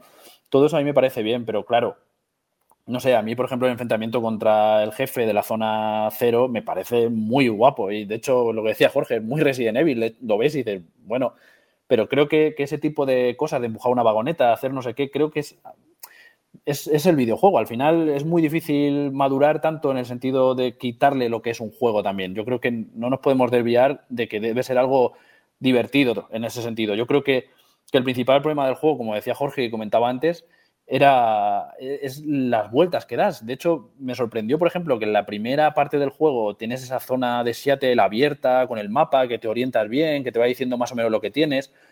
Eso no se vuelve a repetir en el juego. No sé si será porque ellos tenían esa idea de mundo abierto y eso se descartó, pero ese tipo de zonas funcionan muy bien y funcionan peor cuando te estás desplazando. Y, y es precisamente por, porque los entornos son muy grandes al tener mayor potencia, tener mayor capacidad de, crear ese tipo de, entornos, de situaciones, creo que sobra. O sea, por muy mal que, pueda llegar a sonar, es como a veces menos es más y a veces, aunque vayas un poco más guiado y no puedas desviarte dos calles hacia la derecha, total, para, para eso, para encontrar cuatro trapos, tres cuchillas, permíteme zonas que sean un poco más interesantes. No sé, llévame un poco más por donde tú quieras, aunque luego tengas zonas abiertas. Y yo creo que hay el videojuego, aparte de, de esas mecánicas que comentabais también, del desarrollo del árbol del personaje, que es, como dice Jorge, pues claro, eso sería bestial a nivel de cómo tú te comportes, el juego reaccione, vayas mejorando, vayas haciendo, manejas más un arma, pues ese arma de repente empieza a funcionar mejor con ella o lo que sea. No sé, hay muchas, muchas opciones.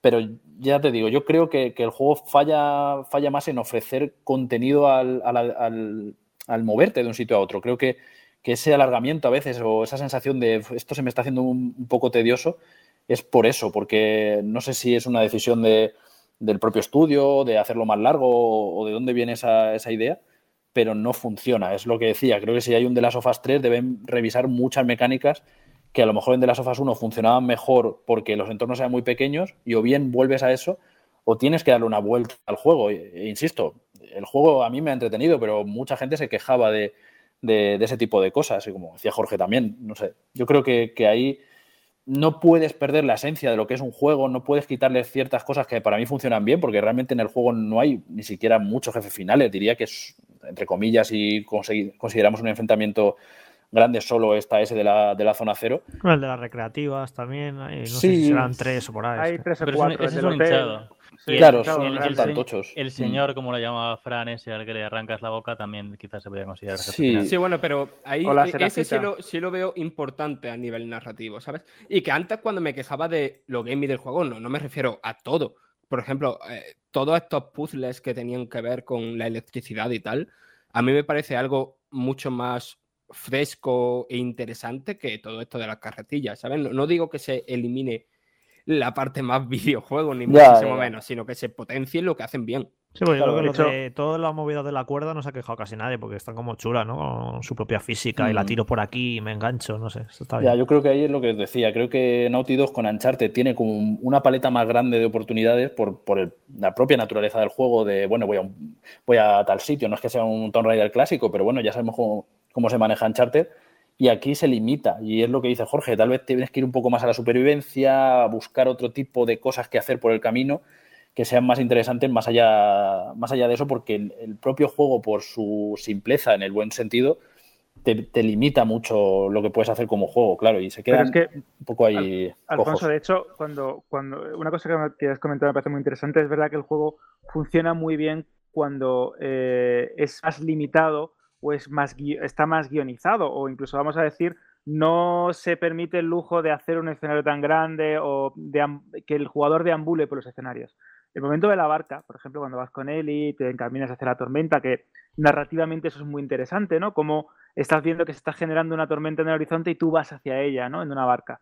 Ese momento me parece, aparte de muy cinematográfico, muy espectacular, con un diseño sonoro, como comentaba Jorge, que me parece brillante, quizás lo mejor que, he escuchado nunca en ningún, videojuego. Es una, es una, locura.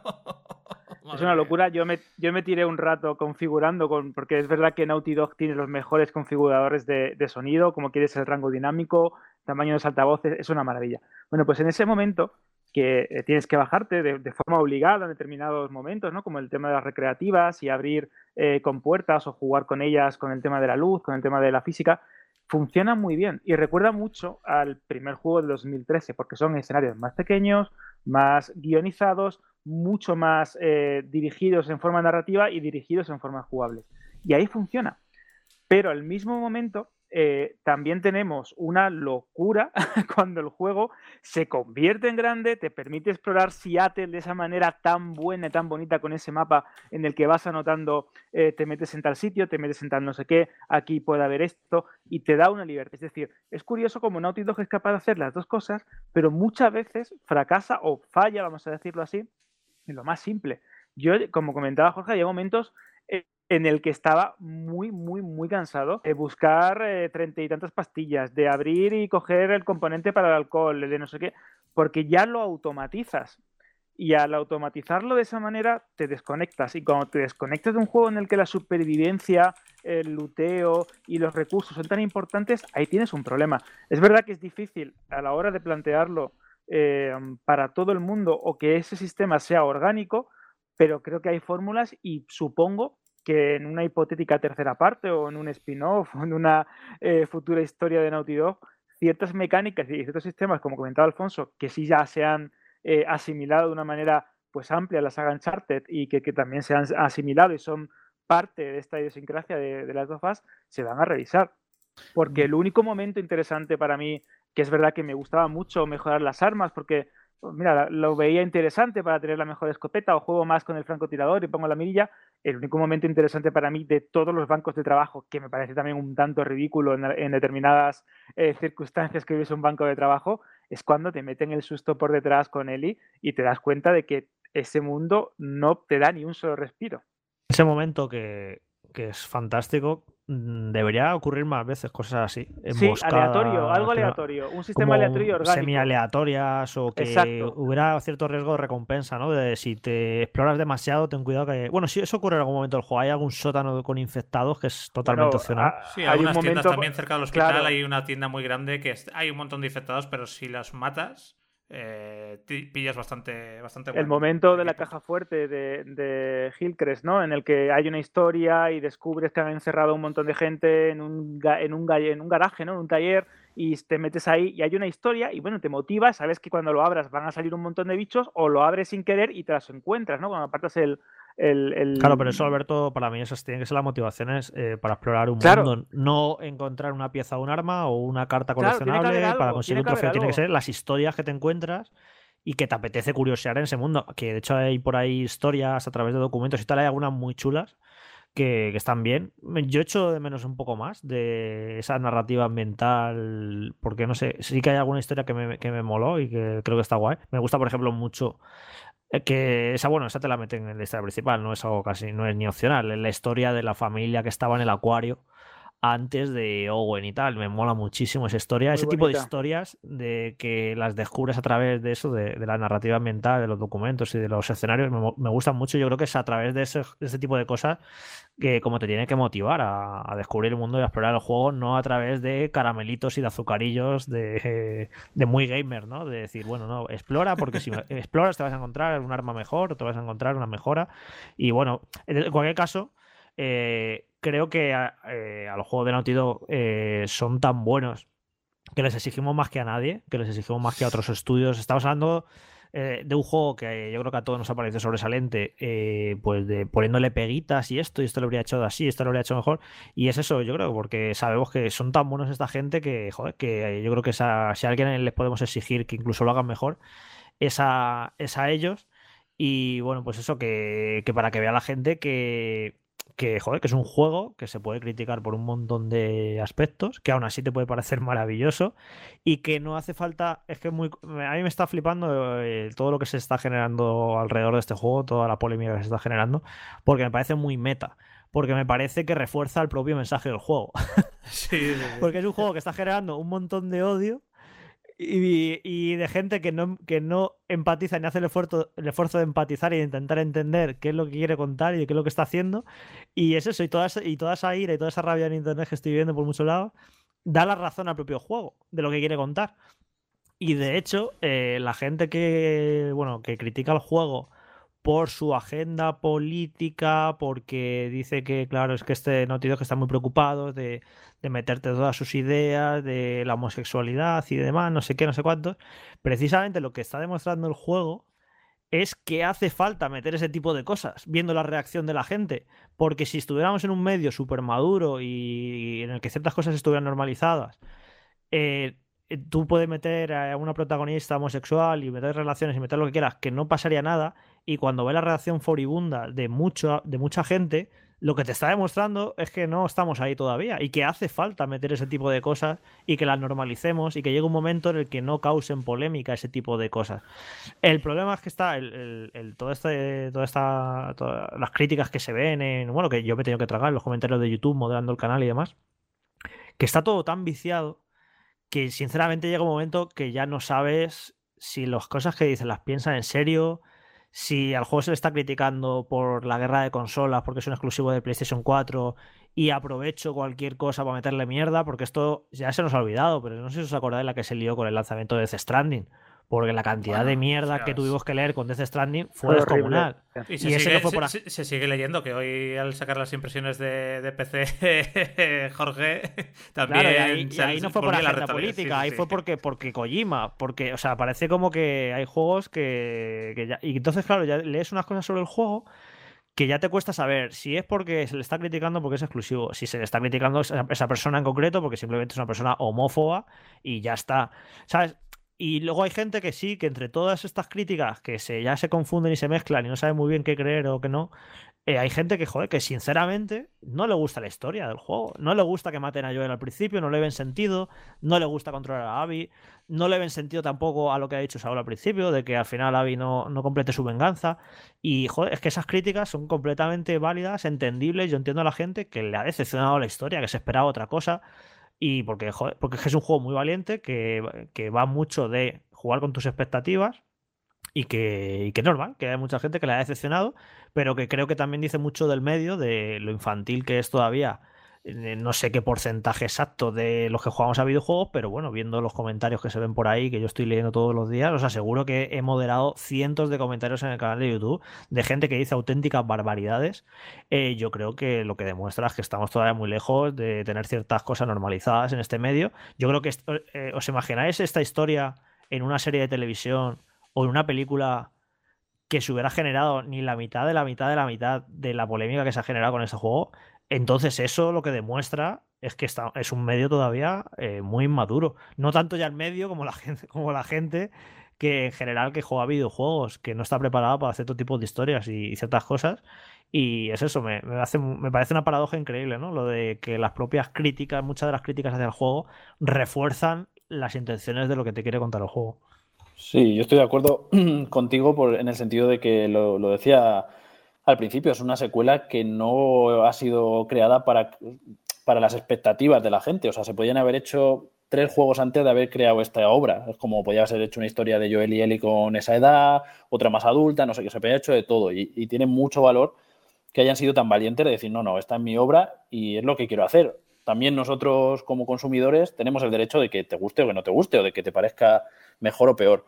También lo que dice Jorge, yo creo que, al final esos comentarios lo peor de todo es que, que, sí son de verdad. O sea, lo peor de todo es que sí vivimos en una sociedad que, que es así, que habrá gente que diga cosas de broma, pero no sé, no creo que es un tema con el que se bromee y ciertos comentarios son muy despectivos y lo peor es que viene de gente que ni siquiera se ha jugado el juego. Y es tan sencillo verlo como que nadie habla de que Lev es un personaje transexual. Es que nadie ha dicho nada de eso. Yo no he visto un hate en las redes diciendo que, esa niña se siente un, chico, es, un chico y tú le tratas como un chico y se acabó y punto, y él se siente así. Y claro, que, eso, que nadie entre ahí, porque lo fácil es entrar en lo de él y es como, mira, pues demuestra primero que no te has jugado el juego, segundo, que no tienes la capacidad de empatizar, o sea que lárgate de las sofás 2 porque es un juego hecho para empatizar y a lo mejor lo que tienes que hacer es, pues, no sé, jugar al Doom o jugar a otros juegos y divertirte con eso pero el medio está evolucionando a un nivel intelectual, a un nivel de, reflexión. Ya no, hablo ni siquiera de intelectual a nivel de que seamos más o menos inteligentes, sino a nivel de, esa profundidad, de que te dé para un podcast como este, de que la gente se plantee cosas. Y es como, mira, si, tu cabeza no da para eso y tú crees que los videojuegos son otra cosa, pues deja hueco. Y ahí yo creo que, el, el gran valor que tiene esto es que una producción de la cantidad de millones que es esta, del valor que tiene la marca, Sony permita este tipo de videojuegos. O sea, creo que es algo a lo que eh, Xbox, y no voy a entrar aquí en una guerra de consolas porque no va por ahí el tema, debería aspirar. Debería aspirar a hacer videojuegos que sean su marca, que cuando tú veas un juego de este tipo, incluso God of War lo fue en su momento, de decir, no, no, no voy a hacer un, juego típico, no voy a hacer lo que te espera, voy a hacer otra cosa, voy a llevarte a otros sitios. Y eso Rockstar lo hace muy bien también. Y yo creo que esa es un poco la clave de, este videojuego. y, insisto, para mí el gran valor es que se permita hacer este, este tipo de videojuegos no en obras independientes, que entre comillas es más sencillo, sino en una obra que puede ser una de, las producciones más caras de, la historia. Yo de los retrógrados, bueno, no quiero dedicarles mucho tiempo. Eh, yo estoy contento de que los juegos me pongan en papel de otras personas y me hagan aprender. Y de hecho, si hubiese un par 3, espero que fuese con Lev de protagonista. Eh, no te lo hace de forma natural cómo introduce este tipo de personajes, pero pero me gustaría que, fuese incluso un paso más allá, porque, porque al final, bueno, hablaban de... La gente se creía que Abby era, era el personaje transexual y hubiese sido, para mí, incluso todavía mejor. Eh, pero bueno, a ellos, como digo, no quiero dedicar mucho tiempo. Aparte de ellos, como decía Jorge, está la gente que tenía sus propias expectativas sobre el juego. Por ejemplo, que muera Joel, obviamente rompe esas expectativas. Eh, y luego hay un tercer tipo, que son los que que no quieren jugar con, con Abby y, dentro de esos están los que a pesar de no querer jugar con Abby empatizan y los que no empatizan y yo respeto a los dos, es lo que he estado diciendo todo el rato, es un es un juego muy, muy personal, ¿no? No es eso, no tiene que gustar a todo el mundo y está bien, que, que no pasa nada. Simplemente, pues, hacer, dar esa perspectiva personal a la, a la hora de, de, hablar sobre el juego, hablar un poco.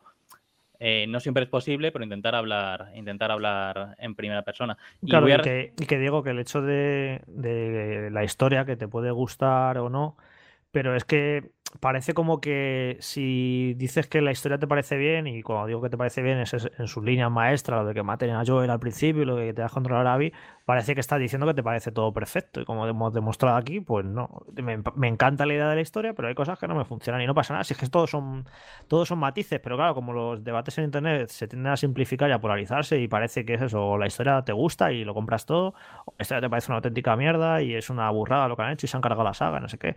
Y no, no, es que no son las cosas así tan, tan sencillas y bueno, y, menos en un juego tan complejo como, como este.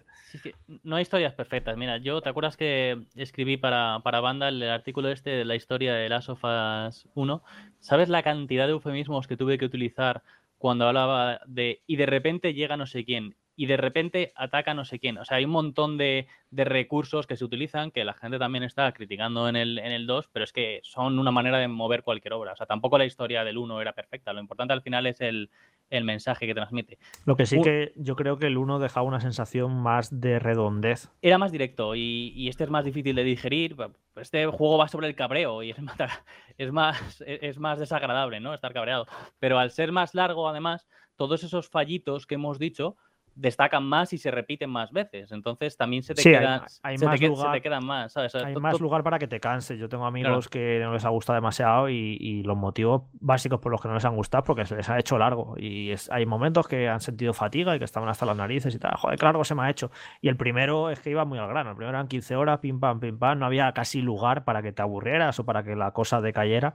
Y este, al ser el doble de largo, yo creo que por ahí es por donde deja esa sensación de que no es tan redondo. Todos los fallos se multiplican, pero bueno, al final yo creo que se podía recortar, pues no sé, es difícil de decir, supongo que sí, pero gracias a esto consiguen transmitir las emociones que, yo he sentido y el mensaje que, me ha lanzado. De nuevo, hablo en primera persona porque creo que es como se ha de hablar de, de este juego, que no sé cuántas veces he usado la palabra personal, pero voy a decirla por enésima vez. Es así, es un juego personal y, y eso es su mayor virtud, también puede ser su defecto, pero, pero más juegos así, por favor. Yo con respecto a, las polémicas, es que me parecen tan frías, tan vacías, tan, tan artificiales en su gran mayoría, porque estábamos hablando de que no es algo que se haya generado en las últimas semanas, si bien se ha acrecentado ¿no? con, el, con el lanzamiento, es algo que, que venimos eh, viendo o incluso leyendo desde el famoso Left Behind, ese eh, DLC en el que se insinuaba y se mostraba que, que Ellie era lesbiana y patapín para arriba, patapín para abajo. Pero es que me da tanta pena que precisamente, como, como bien eh, comentaba Alfonso, que estemos vanagloriándonos de que el medio como el videojuego como medio como industria está madurando y está presentando una serie de obras cada vez más arriesgadas que te presentan eh, temas sociales políticos muy muy muy complejos que gracias al medio como es el videojuego que es interactivo puedes empatizar más si esta obra te lo permite o te puedes involucrar más en circunstancias que de otra manera quizás en el cine o en la literatura no puedes hacer de esa misma con ese mismo grado de profundidad.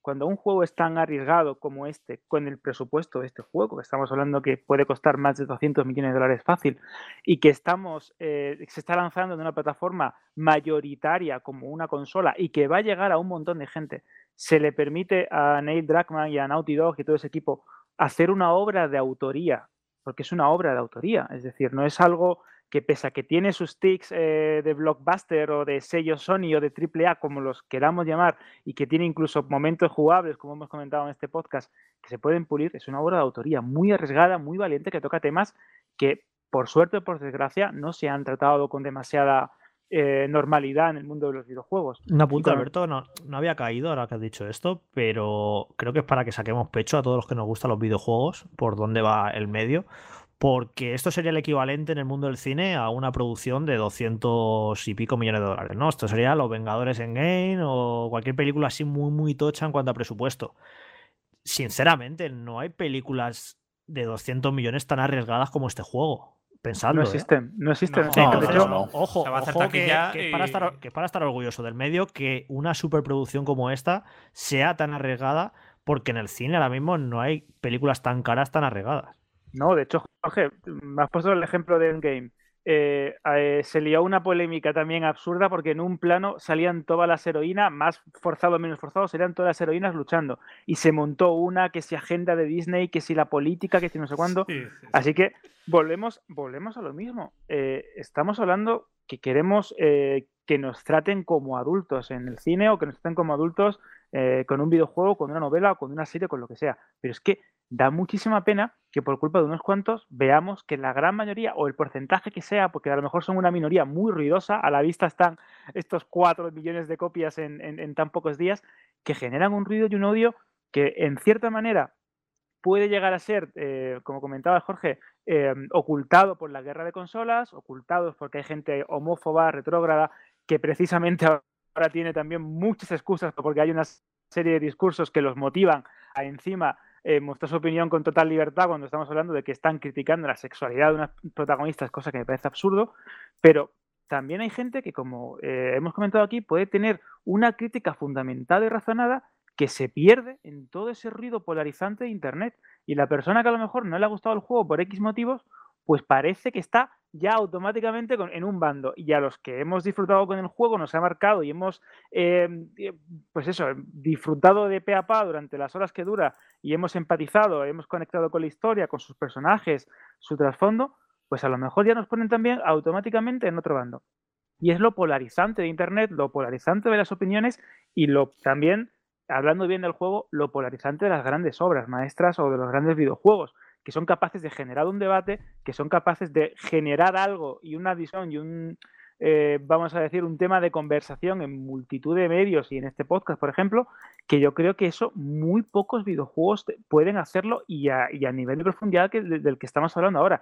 Y como comentaba Jorge, es un, es un motivo pues para estar orgullosos de la afición a la que pertenecemos, de la comunidad a la que tenemos o del tipo de juegos que nos gustan jugar y que una empresa como Sony ceda o que dé el presupuesto para un título como este, de una secuela de un juego muy eh, idolatrado, muy querido, ostras, también es de valorar que grandes compañías se metan en estos berenjenales y confíen tanto en la calidad y en la, em, vamos a decir, en la maestría que tienen estos ahora de contar y de hacer videojuegos. Sí, Yo- pero ta- también en el tema de, de las críticas a él y demás, hay, hay gente que incluso criticaba cuando salió en el tráiler de 3 el beso con Dina, pero si se sabe la condición sexual de Eli o el gusto sexual de Eli desde Claro, el primer desde juego, DLC, si es que, si es que no, es que si es no hay- absurdo. No hay, novedad, no, no hay nada. La y- gente se, se agarra a cualquier tipo de polémica pues para soltar todo ese odio que tienen ellos y, y- y que es curioso como, como un juego como el de Last of Us que versa sobre ello, soltarlo a la primera, soltar su odio, su opinión política, su opinión de lo que sea y aparte pues el tema velado que siempre hay una especie de guerra o de crítica cualquier exclusivo que no sea de la compañía que te gusta. Entonces se junta la tormenta perfecta como la que se desata sobre Seattle. Quiero pensar que, que como en los estadios de fútbol los pitidos hacen más ruido que, que los aplausos y aquí igual, que en internet hace mucho más ruido lo malo. Quiero pensar, no. Pero bueno, porque yo soy optimista. Bueno, Si no, la- da- da- sí, dan ganas sí. de mandarle a, a, a Eli y Abby alguno con algunos comentarios. Si nos tenemos que agarrar a algo, pues yo qué sé, las ventas del juego parece que Sí. lo, está, lo está petando, así que sí, es esa ne- negatividad a veces, esa percepción que tenemos de una cosa que a lo mejor no, no es eh, la verdadera y el juego, bueno, parece que está siendo un auténtico éxito de venta. Sí, desde luego, 90 90.000 en España estos tres primeros días, 4 millones en todo el mundo. El juego está siendo un exitazo. Yo estoy contento de que salgan estos juegos un poco más de autor y de gran presupuesto, como el Death Stranding o como este de las sofás parte 2. También me gusta que podamos hacer este debate largo y tendido y que la gente también pueda ver que un juego nos puede parecer maravilloso, no- nos puede parecer excelente. A mí el de las sofás parte 2 me parece excelente y no comulgo mucho con algunas decisiones de guion y con, y con el final, que no me gustó nada. Pero, pero es que te puede no gustar algo del juego, puedes comulgar con unas cosas o con otras de cualquier juego y te puede seguir pareciendo excelente igual. Si es que no. eh, es lo que hemos hablado más veces durante este podcast. Vivimos en una sociedad que va más a rojos y azules, a blancos y negros, y es, es absurdo. Hay muchos matices en la vida, hay muchos matices en los juegos, en nuestras propias opiniones, en nuestros propios gustos personales. Algo te puede encantar, pero no gustarte algo en concreto. Eh, pasa también con series. El final de Lost han criticado. Es, una de las, mejores series de todos los tiempos y el final, pues el final pues, hubo mucha gente que no le gustó, a otra que le flipó y lo sigue siendo una de las mejores series de todos los tiempos. Y de las Sofas Parte 2 es uno de los mejores juegos que he jugado en PlayStation 4, sino el que más. Y y tiene todo un montón de matices y somos bastante maduros, o por lo menos la industria está en un punto bastante maduro, a pesar de esa gente que parece que le molesta cualquier cosa y de esa aparente guerra de consolas que yo creo que es bastante gente haciendo ruido y que al resto de la gente le da igual, algo a la mayoría de la gente le da igual, eh, cómo es la condición sexual del personaje o si es para PlayStation 4 o Xbox, la mayoría de la gente quiere disfrutar de, de los juegos y punto. Y yo no sé si queréis comentar algo más o queréis ir cerrando. No sé si queréis hablar un poco del aspecto técnico del juego o queréis eh, terminar con esto. Con el discurso que has lanzado tú, que me he emocionado, no sé cómo podemos seguir, macho. Sí, yo, yo por apuntar rápido lo que dice Saúl. Fijaros en todo lo que hemos hablado y aquí no se ha hablado todavía del sistema de animaciones, de la calidad gráfica, de si va a 60, 30, 4K, en fin eso creo que es una muestra muy clara de, que, el medio va hacia un sitio mejor, claro, y que nos olvidemos de eso cuando muchas veces es el centro de, todas las discusiones, creo que es un, muy buen ejemplo, la verdad. Pero eso es porque el, juego es genial a nivel técnico, es una barbaridad, no es juego mejor. No, es un portento, sí, sí. Pero lo superan los otros aspectos del juego. Si hablas mucho del aspecto técnico de un juego, es quizás porque el resto de de partes del juego no llegan tan arriba como, como lo hace el aspecto técnico de The Last of Us. Bueno, pero y, y, lo jugable, que tampoco es. Como hay tantas cosas interesantes de las que hablar, casi no se está hablando de lo meramente jugable, joder, pero es que me parece el mejor juego de acción y sigilo, vamos, de casi de todos los tiempos. Yo creo que desde Metal, bueno, bueno, desde, claro, desde Metal Gear Solid 5 no respeten, respeten, sí. Mm, sí, sí. Es que cómo te mueves, cómo vas alternando ahí por las hierbas altas, las, las bajitas, como la transición que hace la propia Ali o la propia Abby cuando se agacha, cuando se tumba, cuando se levanta, todos son movimientos muy naturales, el sistema está perfecto. Es que a nivel jugable es que es que a nivel jugable quitando lo que hemos hemos hablado precisamente de los peros, Jorge, del tema de del árbol de habilidades, de la recolección y demás, pero no hemos hablado de, sus virtudes. El sistema apuntado me parece muy bueno también.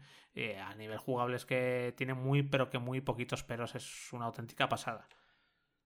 De hecho, es que te pones a jugar, perdona Diego, te pones a jugar y mm, a veces mm, no te das cuenta que estás jugando. Es decir, no piensas como si fueses un jugador o como, como comentaba Jorge, la, la, necesaria abstracción del jugador a la hora de ponerse en un juego como, de, como, cualquier videojuego, ¿no? Sino que te sientes en la, en la, circunstancia, te sientes en el espacio en el que te estás eh, moviendo. Sabes que si te escondes detrás de ese coche eh, de ruido, tienes menos posibilidades eh, de que te vea ese guardia de los lobos. Si te metes debajo, sabes que los puedes matar, les puedes pegar un tiro a, las pantorrillas, pero eso puede hacer mucho daño.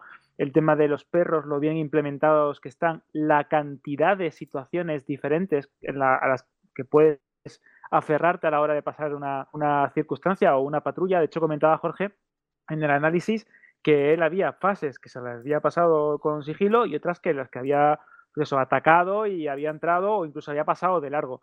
Y es que lo puedes hacer y no sientes que te estén obligando a una u otra más allá de determinados puntos, como comentábamos antes, o de determinados recursos narrativos y argumentales de diferentes personajes que a lo mejor te plantean situaciones para que sean más propicias unas u otras.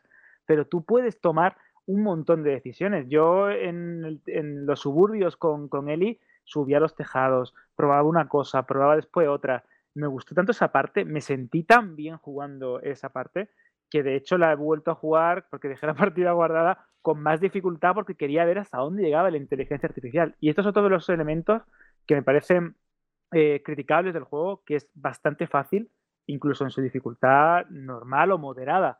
Yo hice caso a Jorge y a Juan que me insistían, sube la dificultad porque te vas a sentir en un mayor reto, pero dije, no, que quiero primero mm, escuchar, eh, eh, tomarme la historia y después ya veré. Y es verdad que no se me atragantó en ningún momento, me pareció excesivamente fácil. Es que el difícil parecía un nivel normal. Y ahora estoy ya probándome, porque yo soy bastante manco, pero probándome con dificultades más altas, eh, viendo hasta qué nivel está tan bien diseñado este juego. Es que las patrullas son increíbles, los enemigos son muy desafiantes y que cada eh, situación o nivel o fase, como lo queramos llamar, eh, tenga tantas posibilidades y tenga tantos, tantas soluciones, me parece increíble. Es un juego que te invita a jugar y que sin lugar a dudas le voy a dar una tercera, cuarta, quinta o sexta pasada.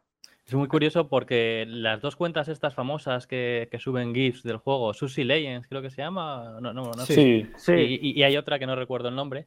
Gracias a ella mucha gente ha descubierto, eh, yo entre ellos, que puedes tirarte hacia atrás antes de disparar. yo sabía que te podía tirar el disparo de otro, pero no que te podías tirar hacia atrás. Sí descubrí que puedes atacar desde arriba a un enemigo, que es algo que se ha fomentado mucho en este juego, la, la verticalidad de los escenarios para afrontar diferentes combates y también esa sensación de escapar, que Jorge también la contaba muy bien, no sé si fue en las impresiones o en el análisis, que a la hora de, em, de escapar, eh, como que el juego te fuerza un poco a ello, pero no te permite pasarte el escenario de esa manera porque luego tiene el recurso este de que no puedes eh, abrir la última puerta sin mantener durante cierto periodo de tiempo pulsado el botón de abrir, con lo cual en ese, en ese tramo de tiempo te puede, te puede ver algún enemigo. Pero sí, jugablemente, bueno, es, es, una maravilla. Como digo, los defectos que tiene se notan más a la larga, sobre todo en la, en la segunda parte de Abby, cuando ya llevas tantas horas y ya no te introducen em, novedades jugables, como por ejemplo en la primera te van introduciendo primero los perros, que, que son algo que, que, está bastante bien también porque va con el mensaje del juego, ¿no? Porque tú no quieres matar a los perros, y es esa ese hacerte sentir mal, ¿no? Esa culpabilidad que han buscado. Pero sí, jugablemente, vamos, eh, hay pegas que sacarle, pocas, pero sobre todo es tremendamente divertido. El problema, que no, nada es tremendamente divertido durante 25 o 30 horas, o muy pocas cosas, no este tipo de juego, desde luego, que te quiere mantener en tensión.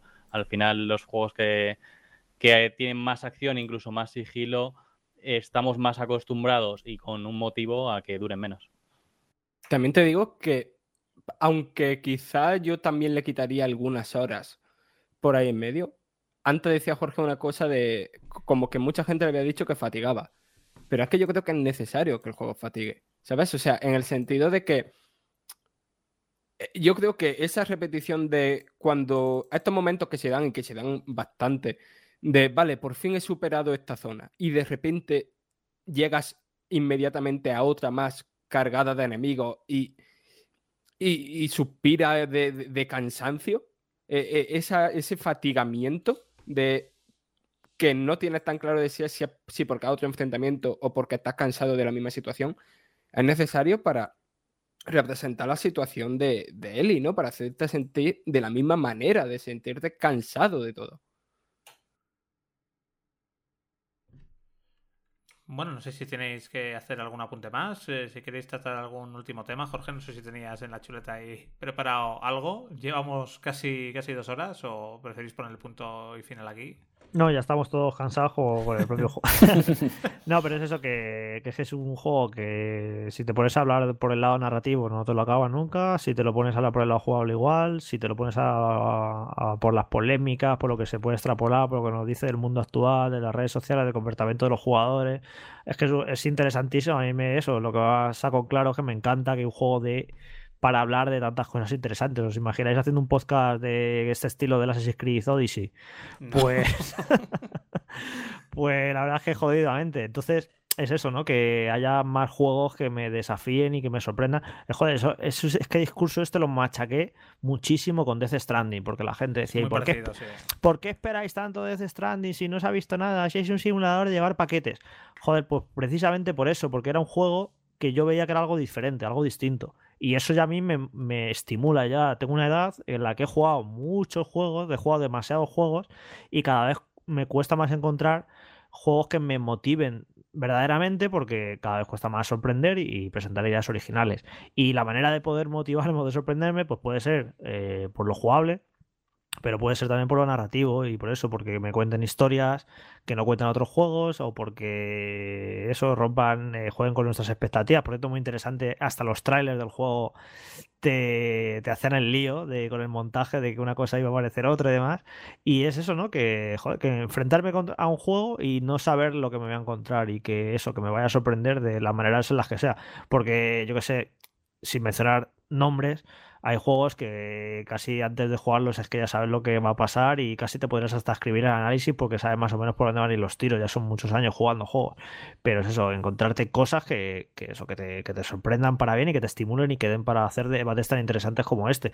Luego ya no sé si vosotros si hasta qué punto os ha gustado pero me va a gustar mucho el GOTI de este año, ¿eh? porque creo que, va a haber ahí telita, eh, con dos, tres juegos así muy tochos.